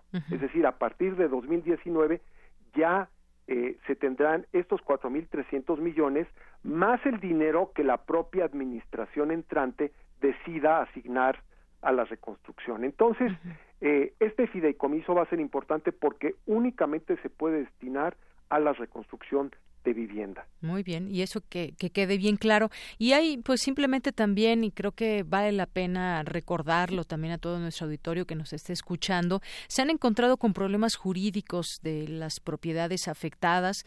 Muchas veces los habitantes pues no tenían en regla tampoco su propiedad, un factor que retrasa también el proceso de reconstrucción. Ah, un recordatorio para todos para tener en regla, digamos, todos los papeles con respecto a una propiedad. Sí, mira, eh, se encontró eso y además, y esto abarca a toda la vivienda, es decir, a la vivienda eh, regular, a la vivienda de condominios, incluso este de alto valor, pues resulta que había intestados, resulta que había pleitos este entre familias, que no había acuerdo entre los propietarios, o sea, situaciones muy complejas eh, en el tema de la acreditación de la propiedad en, en toda esa vivienda dañada. Y eso dificulta, por ejemplo, que en un momento dado se le pueda dar ayuda o se le pueda dar un crédito este a un damnificado porque bueno porque no se sabe quién es el, el verdadero dueño quién es el, el acreditado formalmente para recibir el recurso. Entonces es. importante fomentar la cultura de la regularización de la propiedad. Y también otra cosa que decimos nosotros es que es importante que eh, se desarrolle la cultura de, del seguro, ¿verdad? Porque solamente el 8% de los inmuebles estaban asegurados y este mayormente edificios comerciales, oficinas y muy pocas viviendas eh, habitacionales realmente tenían este seguro contra contra desastres. Entonces, es importante que tanto el gobierno de la ciudad como los particulares eh, puedan promover el seguro en contra de desastres naturales, porque es una manera también de protegerse contra eh, situaciones que vamos a seguir viviendo en el futuro, porque pues va va a seguir temblando aquí en esta ciudad, de eso no hay duda. de eso no hay duda. Tenemos que aprender a construir mejor y a ser más resilientes, más resistentes, digamos, a este tipo de eventos y hay muchas maneras de hacerlo. Y yo espero que la administración entrante realmente haga una labor importante en esa dirección. Claro, saber enfrentar todos estos eh, pues eventos que se pueden presentar en cualquier en cualquier momento y aún pues hay trabajo por hacer, así que nosotros seguiremos dando continuidad a todo este trabajo que eh, pues se continúa aquí en la Ciudad de México. Por lo pronto, doctor Manuel Perlo Cohen, muchas gracias por estar aquí con nosotros. Gracias, Deyanira. Buenas tardes. Saludos a todo el auditorio. Gracias, muy buenas tardes. El doctor Manuel Perlo Cohen es doctor en Planeación Urbano Regional de la Universidad de California, es investigador del Instituto de Investigaciones Sociales de la UNAM y es subcomisionado de la Comisión de Reconstrucción después de los sismos. Continuamos. Prisma RU. Relatamos al mundo en las nacionales. Vamos a continuar también. Y bueno, les decía de pues de algunos de los temas nacionales que queremos destacar con ustedes. Uno de ellos, bueno, pues es un tema local, pero finalmente también con implicaciones nacionales porque pues por, e, por el transporte público puede puede ser utilizado por cualquier persona eh, de México y del mundo. Y bueno pues falta 60% de la ampliación de la línea 5 del Metrobús. Estas obras de ampliación eh, quedarán a 40% de avance global al terminar la administración 2012-2018 que sigue sin recibir aún el financiamiento del Banco Mundial que se presumió se había conseguido. También el número de personas que se tienen ubicadas que viven en situación de calle en la Ciudad de México México son casi siete mil, casi siete mil personas en situación de calle, aunque no todas pernoctan al aire libre, ya que de esas 2.400 duermen en albergues públicos o privados. Las alcaldías de Cuauhtémoc, Gustavo Amadero y Venustiano Carranza son las que presentan el mayor número de personas en situación de calle. También, eh, pues ya cuando fue su último día de gobierno del presidente Peña Nieto, pues se informó que eh, informó al Senado que al menos 8.500 policías estatales no son elementos de fiar porque a pesar de que prestan el servicio de seguridad pública, reprobaron el examen de control de confianza al cerrar ese sexenio. Incluso Baja California Sur, Nayarit, Sinaloa y Zacatecas, la cuarta parte de los elementos policíacos no son confiables. Así que, pues bueno, algo se tendrá que hacer, según tenemos entendidos, dentro de los nuevos planes de seguridad. También eh, pues se reunió López Obrador por primera vez con su equipo de seguridad ahí en Palacio Nacional. Encabezó esta primera reunión a las 5.45 horas. Llegó el presidente y fue recibido eh, por la banda de guerra del ejército mexicano con la marcha de honor completa. En otra información también, eh, Marcelo Ebrard, titular de la Secretaría de Relaciones Exteriores, agradeció la disposición y actitud de respeto de la nueva administración del presidente Andrés Manuel López Obrador, del secretario de Estado de Estados Unidos, Mike Pompeo, con quien sostuvo una reunión en Washington. Y bueno, pues también fue entrevistado uno de los invitados, de los muchos invitados a la toma de protesta, fue Carlos Slim, el empresario, quien consideró que existe confianza y condiciones para invertir en el país. Poco después de asistir a este acto de toma de protesta de López Obrador, eh, cuando Slim fue consultado por periodistas sobre si el mensaje que dio el presidente genera certidumbre, el empresario dijo certidumbre e invitación al trabajo y a la inversión. Lo que se necesita, como dijo, es generación de empleo, combate a la pobreza. Bueno, pues a ver también la visión de los empresarios y cómo se unen también a estas propuestas. Tienen mucho que hacer también muchos de los empresarios en este país. Y bueno, también vamos eh, para irnos a las breves internacionales. Antes, pues estuvo aquí este gran músico inglés Roger Waters, dio tres conciertos en, en la Ciudad de México, está también, eh, irá a otros estados y durante el que fue su último concierto aquí en la Ciudad de México, como parte de su gira de Us and Them, Roger Waters decidió enviar un mensaje a quien ahora dirigirá el país, Andrés Manuel López Obrador. Vamos a escuchar cómo lo dijo. López Obrador, escuche a su gente, presidente. Unlike Peña Nieto, who did not listen to his people.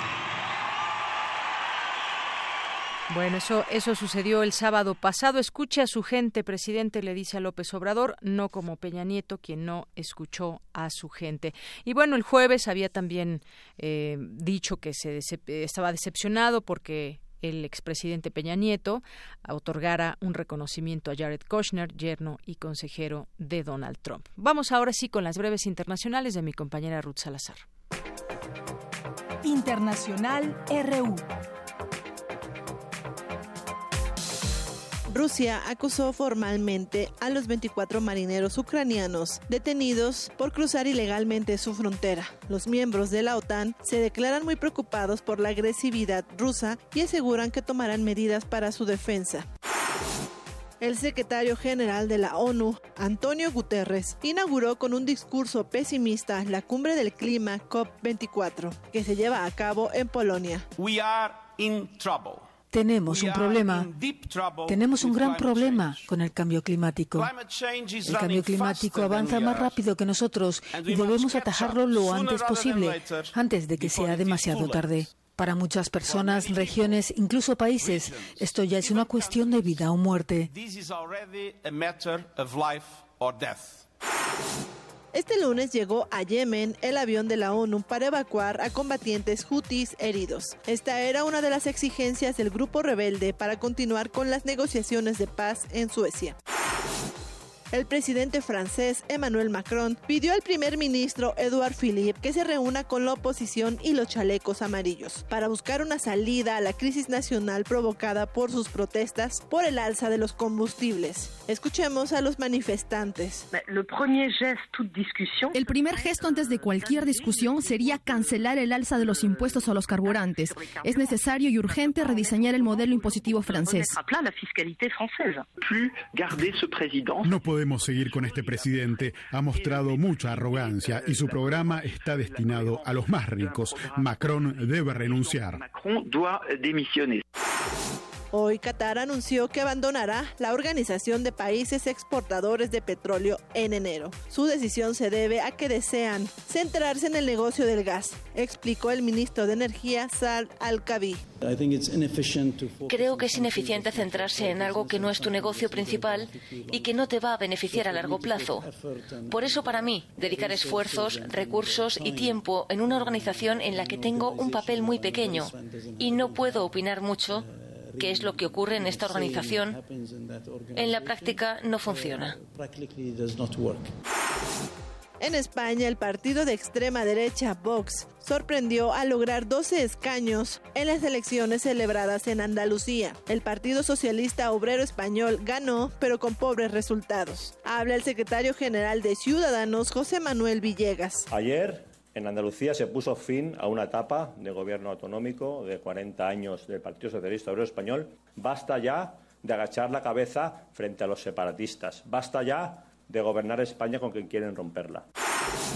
El gobierno de Uruguay rechazó el pedido de asilo del exmandatario de Perú, Alan García. Escuchemos al presidente uruguayo Tabaré Vázquez. Porque en Perú funcionan autónomamente y libremente los tres poderes del Estado y es precisamente el Poder Judicial el que está llevando adelante las investigaciones de eventuales delitos económicos del expresidente de Perú.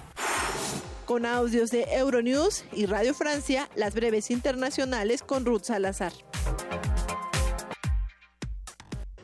Prisma RU. Relatamos al mundo.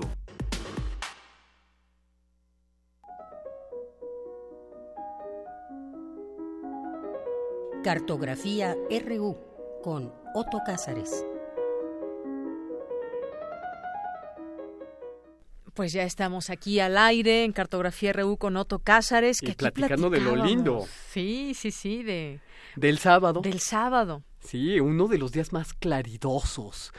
Por un día volvió a ser la región más transparente del aire. Sí, fue un, un, momento muy, muy limpio que se vio en la ciudad, ¿no? Sí, sin duda. Con el aire que había antecedido creo que un día antes habíamos tenido mucho viento, limpió la ciudad. Y platicábamos que del primero de julio a el sábado mi entusiasmo había decaído, pero el sábado renació con todo el ímpetu, ¿eh?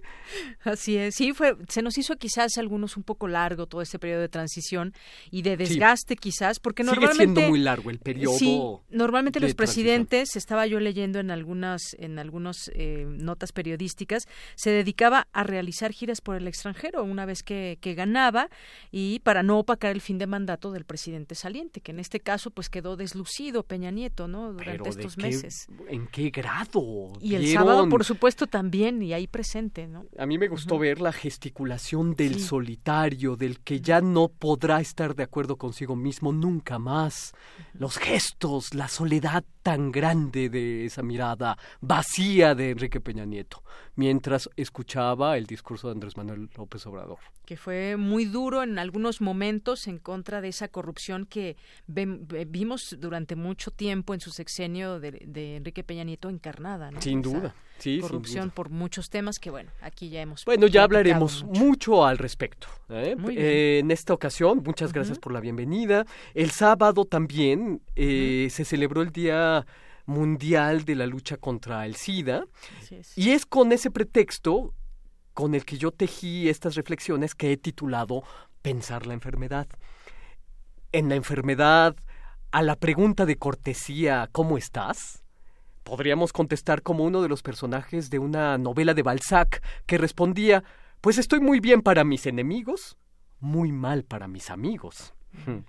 La de la enfermedad es una historia opuesta a la historia de la felicidad. Por eso, ante la enfermedad, hay que aplicar la empatía radical.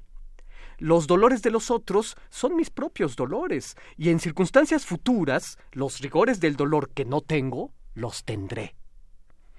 Los nuestros son organismos minados, encargados de recordarnos todo el tiempo, como si fuera su eslogan, la sabiduría del viejo sileno, aquella de raza humana, pasajera y maldita, hija del oprobio y del dolor. Es que somos los dueños de un dudoso señorío de campo minado. Nuestros cuerpos son ridículamente frágiles, eh, de aliento que se estropea con facilidad, dueños, sí, absolutos, de nuestro proceso de momificación a través de quimioterapias, a través de cirugías y tratamientos de toda especie. Somos dueños de la joyería ornamental de la buba, la úlcera, el sarcoma, nos asemejamos a esos árboles a los que les crecen unos gigantes tubérculos en la alameda central y ya nadie quiere guarecerse del sol bajo su sombra enferma. Así mis gatos se alejan de mí cuando estoy enfermo. Yo he sostenido que las más serias investigaciones en el arte acerca de la enfermedad y acerca del dolor humano son dos. La primera, el retablo de Isenheim del pintor alemán Matthias Grunewald. He hecho algunas reflexiones radiofónicas al respecto en una serie que yo tenía de título Conspiraciones, Bitácora del Admirador de Balzac. Si les da curiosidad saber de qué va este retablo, pueden ir al podcast de eh, Radio UNAM ahí y buscar el retablo de Isenheim. Y por otra parte, eh, otra obra que de las más serias investigaciones en el arte acerca del dolor humano es ese intento de enciclopedia de padecimientos que es La montaña mágica de Thomas Mann. Es una obra de profundas enseñanzas. Esas enseñanzas las aprendemos del brazo del señor Setembrini, que todo el tiempo nos está repitiendo, ningún dolor humano ennoblece. La enfermedad es una gran injusticia. Y a pesar de vivir bajo los dientes de la enfermedad, o quizás debido a eso precisamente, hay cuerpos mínimos, ridículos, pero que resguardan espíritus gigantescos. Es el caso de Friedrich Schiller, que al morir a los 46 años se le practicó una autopsia y cuando se abrió ese cuerpo se notó que tenía el interior de un anciano octogenario. Pero ese es el milagro del cuerpo frágil. Esa es la explicación fisiológica del idealismo alemán. Lograr hacer lo que no nos era dado hacer. hacer lo que hacemos con nuestra fragilidad corporal. La enfermedad va pisándonos los talones. Y a veces también la sola idea de la enfermedad también va pisándonos los talones. ¿Qué tal esos días de espera cuando uno se hace un análisis de sangre? Esa es la idea de la enfermedad que va pisándonos los talones. Uno se vuelve hipocondriaco, orillado por la espera de los resultados. Y uno se está preguntando, ¿y si tengo sida? ¿Y si tengo esto o aquello? Eh, yo, sabía, yo sabía que iba a morir joven, ¿no? Todo tipo de pensamientos hipocondriacos. Ahí están los que van cargados de píldoras y de remedios, previendo la enfermedad que aún no, les llega, pensándonos propensos todo el tiempo a la enfermedad. ¿Y si ya me subieron los triglicéridos? Exacto, esa prevención inútil.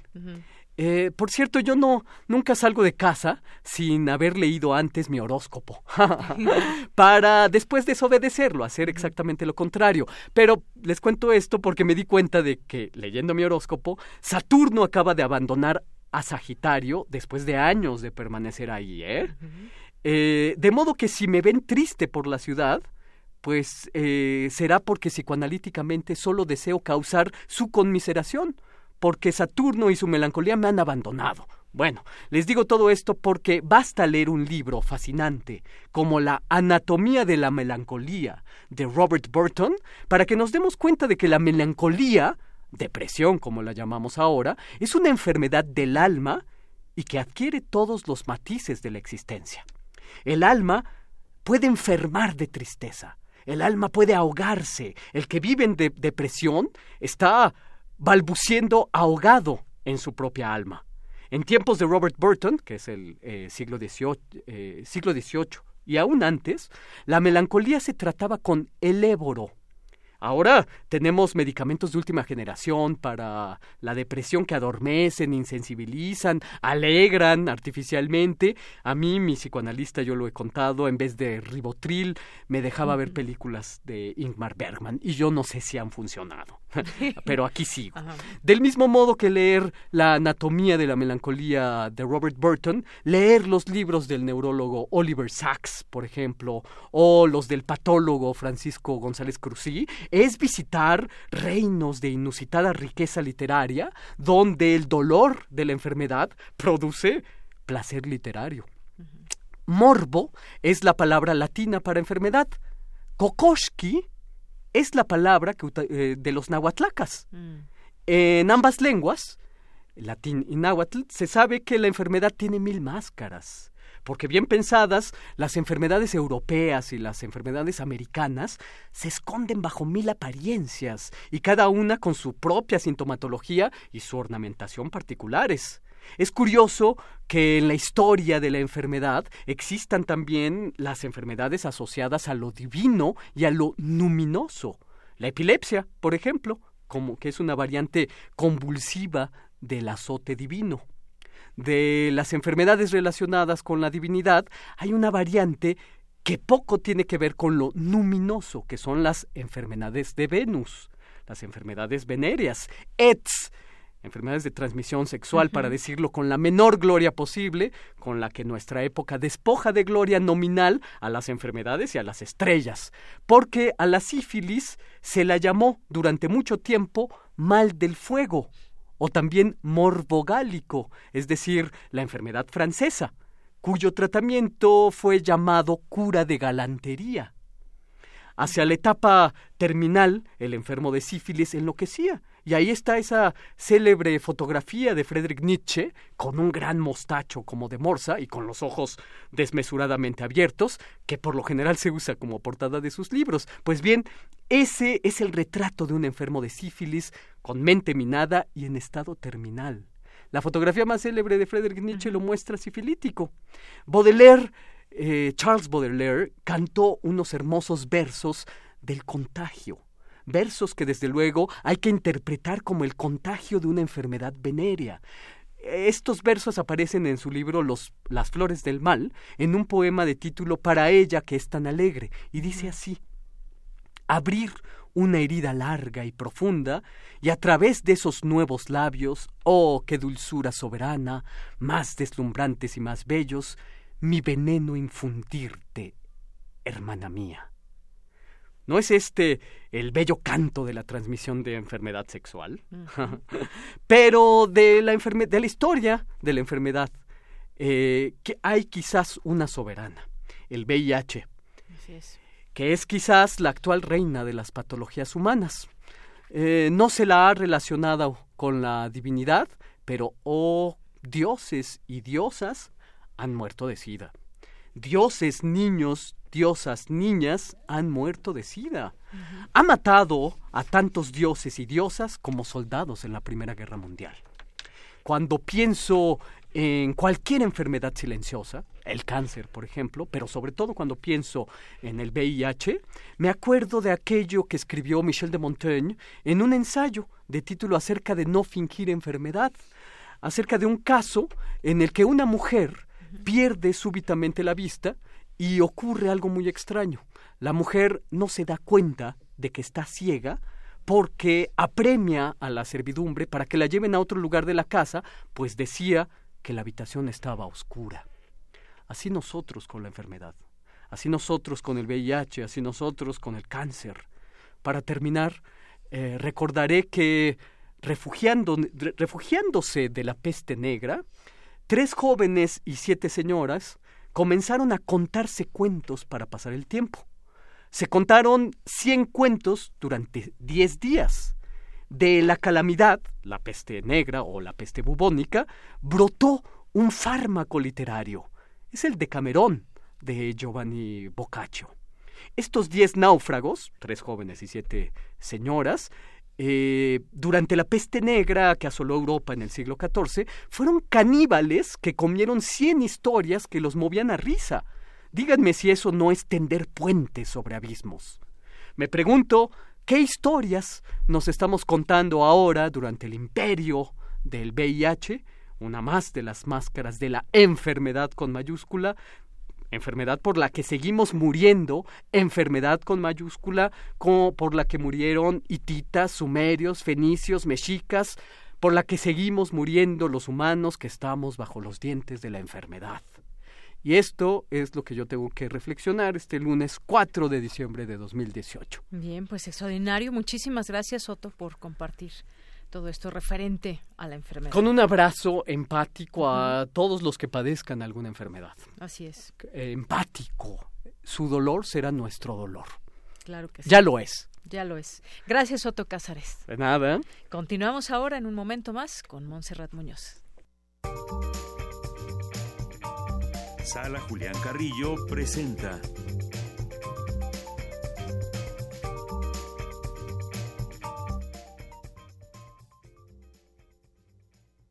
siendo prohibido.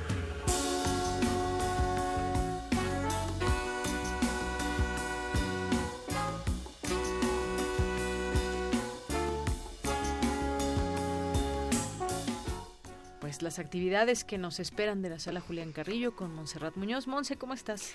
Hola, ¿qué tal? De Yanira, Otto Cázares, el equipo de Prisma, el equipo también de Prisma RU, por supuesto a toda nuestra audiencia en el 96.1 de FM y también a nuestros asistentes.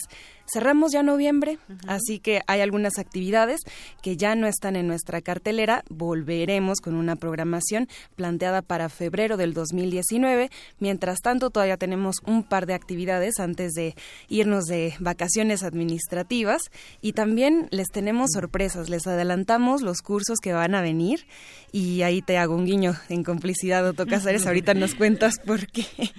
Primero que nada, este lunes no hay teatro, ya terminamos con Yugular.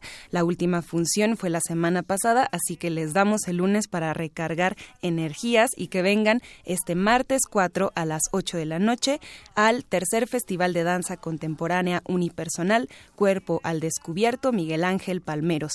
Esto es una compañía de bailarinas, bailarines que se dedican al unipersonal. Esto es un número de danza por una persona hecho, hicimos un video en el Facebook de la sala Julián Carrillo, donde pueden verlas y escuchar de su invitación personal acerca de estos números de danza. Muchos tienen que ver con el desnudo del alma, con el... Em, con la patología también del cuerpo, hablando de, de lo que también mencionaba Soto.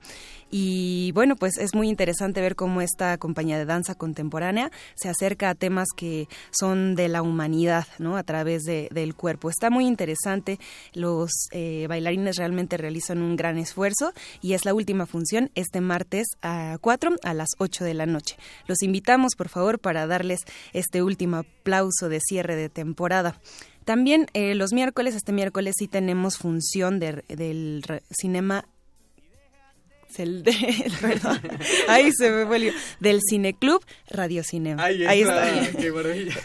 Esta emoción también es la que nos causa el silencio, la memoria, aprovechando este esta pérdida del, del hilo.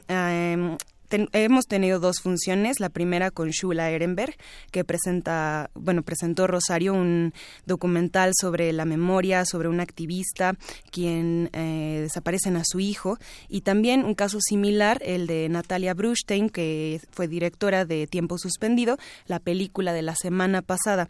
Ambas películas retratan em, dos mujeres que a través de una pérdida emocional han logrado tener una memoria hasta sus últimos días, nombrando a los hijos desaparecidos, a los desaparecidos de todos. Este miércoles a las seis tendremos una función sorpresa que también pues les garantizamos eh, tendrá que ver con este ciclo Mujeres delante y detrás de la cámara documental. Es importante eh, a través del cine y de socializar las películas acercarnos también a las historias de, mundo y a las historias personales, que bueno, también ahí todos tenemos parte de esta historia colectiva. Los invitamos, última función del Cineclub Radio Cinema, miércoles a las seis, entrada libre, por supuesto. Este jueves no hay función, terminamos la semana pasada con Patria Fosa Común, una dirección de Eduardo Ruiz Aviñón, adaptación de Héctor Salica en textos, y bueno, pues así nos fuimos con la cartelera de noviembre.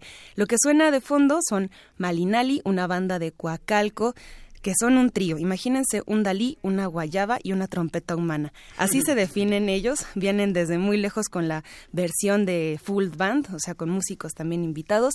Estarán aquí, hacen una fusión como de reggae con ritmos latinos y esto de la trompeta humana es porque el vocalista eh, pues hace sonidos con, con la boca emitiendo pues una referencia sonora y rítmica a la trompeta. Eh, Festival Intersecciones. El último concierto, que es también una de las últimas actividades, será la próxima semana, al, el martes 11, haremos como si fuera un falso, entre comillas, viernes, y haremos un concierto con Las Luz y Fuerza, una agrupación de cumbia cabaret, oh. buenísimas. Traen, bueno, electrocumbia un poquito. Eh, pues traen temas, eh, cumbia para ardidos, por ejemplo, y se visten increíble y suenan también increíble. Esto será el próximo martes a las 9 de la noche, entrada libre, y esta transmisión la haremos el siguiente viernes a las 20 21 horas, como normalmente ocurre en intersecciones. También tenemos cursos estos cursos, el primero que estará en febrero es Voz, Poder y Creación, impartido por Alejandro Valdés Barrientos. Eh, está dirigido a todas las personas que quieran pues tener un uso de la voz expresiva, un uso y manejo de la voz expresiva. Es un curso teórico práctico y también será los lunes y miércoles de febrero de 6 a 9 horas. Para informes sobre el costo de cualquier curso y también de nuestra cartelera completa pueden llamar entre semana de 11 a 3 y de 5 a 7 al siguiente teléfono. Si pueden anotar por ahí les damos un minutillo, ah, bueno, no menos, unos segundillos, al 56 23 32 72. 56 23 32 72. Este es el teléfono donde les damos eh, información sobre las actividades Voz, Poder y Creación próximamente y también taller Liberando al Gigante Interior, Lógica Existencial, donde el objetivo es aprender a tomar decisiones con estabilidad, libertad y certeza. Esto también en, eh, impartido por Eduardo Gómez Tagle. Próximos informes y todo ya les dimos el teléfono. Será los sábados de febrero y también aprovechando este primer sábado, sábado 8 de diciembre, los queremos invitar a las dos funciones de Pastores a Belén una obra que reúne 16 actores y músicos en escena, a ver cómo le hacemos para que queden aquí en la sala. Creo que la primera fila la vamos a utilizar como modo de orquesta y ahí van a estar los músicos. Entonces, dos funciones y pues Otto, te cedo también la palabra para que nos invites a Templo en el Oído rapidísimamente. Así es. Bueno, pues, curso? ya se nos... Tenemos unos segundos, rápidamente. Va. Ah, bueno, eh, que vendrá un curso, lo cual me da mucho gusto, el próximo año, febrero también, que impartiré me invita otra vez la sala, lo cual me da muchísimo gusto, de título Templo en el Oído, que será historias culturales a través de obras maestras de la ópera. Luego lo platicaremos más, con más claro detalles. Que sí. Bueno, pues ya con esto nos despedimos. Sí. Gracias. Gracias, Monse. gracias, a ustedes, Gracias a quienes nos escucharon. Claro que sí, que por aquí te voy a pasar un mensaje de Andrea González que nos pregunta. Pero ya nos despedimos con esto. Soy de Yanira Morán, a nombre de todo el equipo. Gracias, buenas tardes, buen provecho. Nos escuchamos mañana.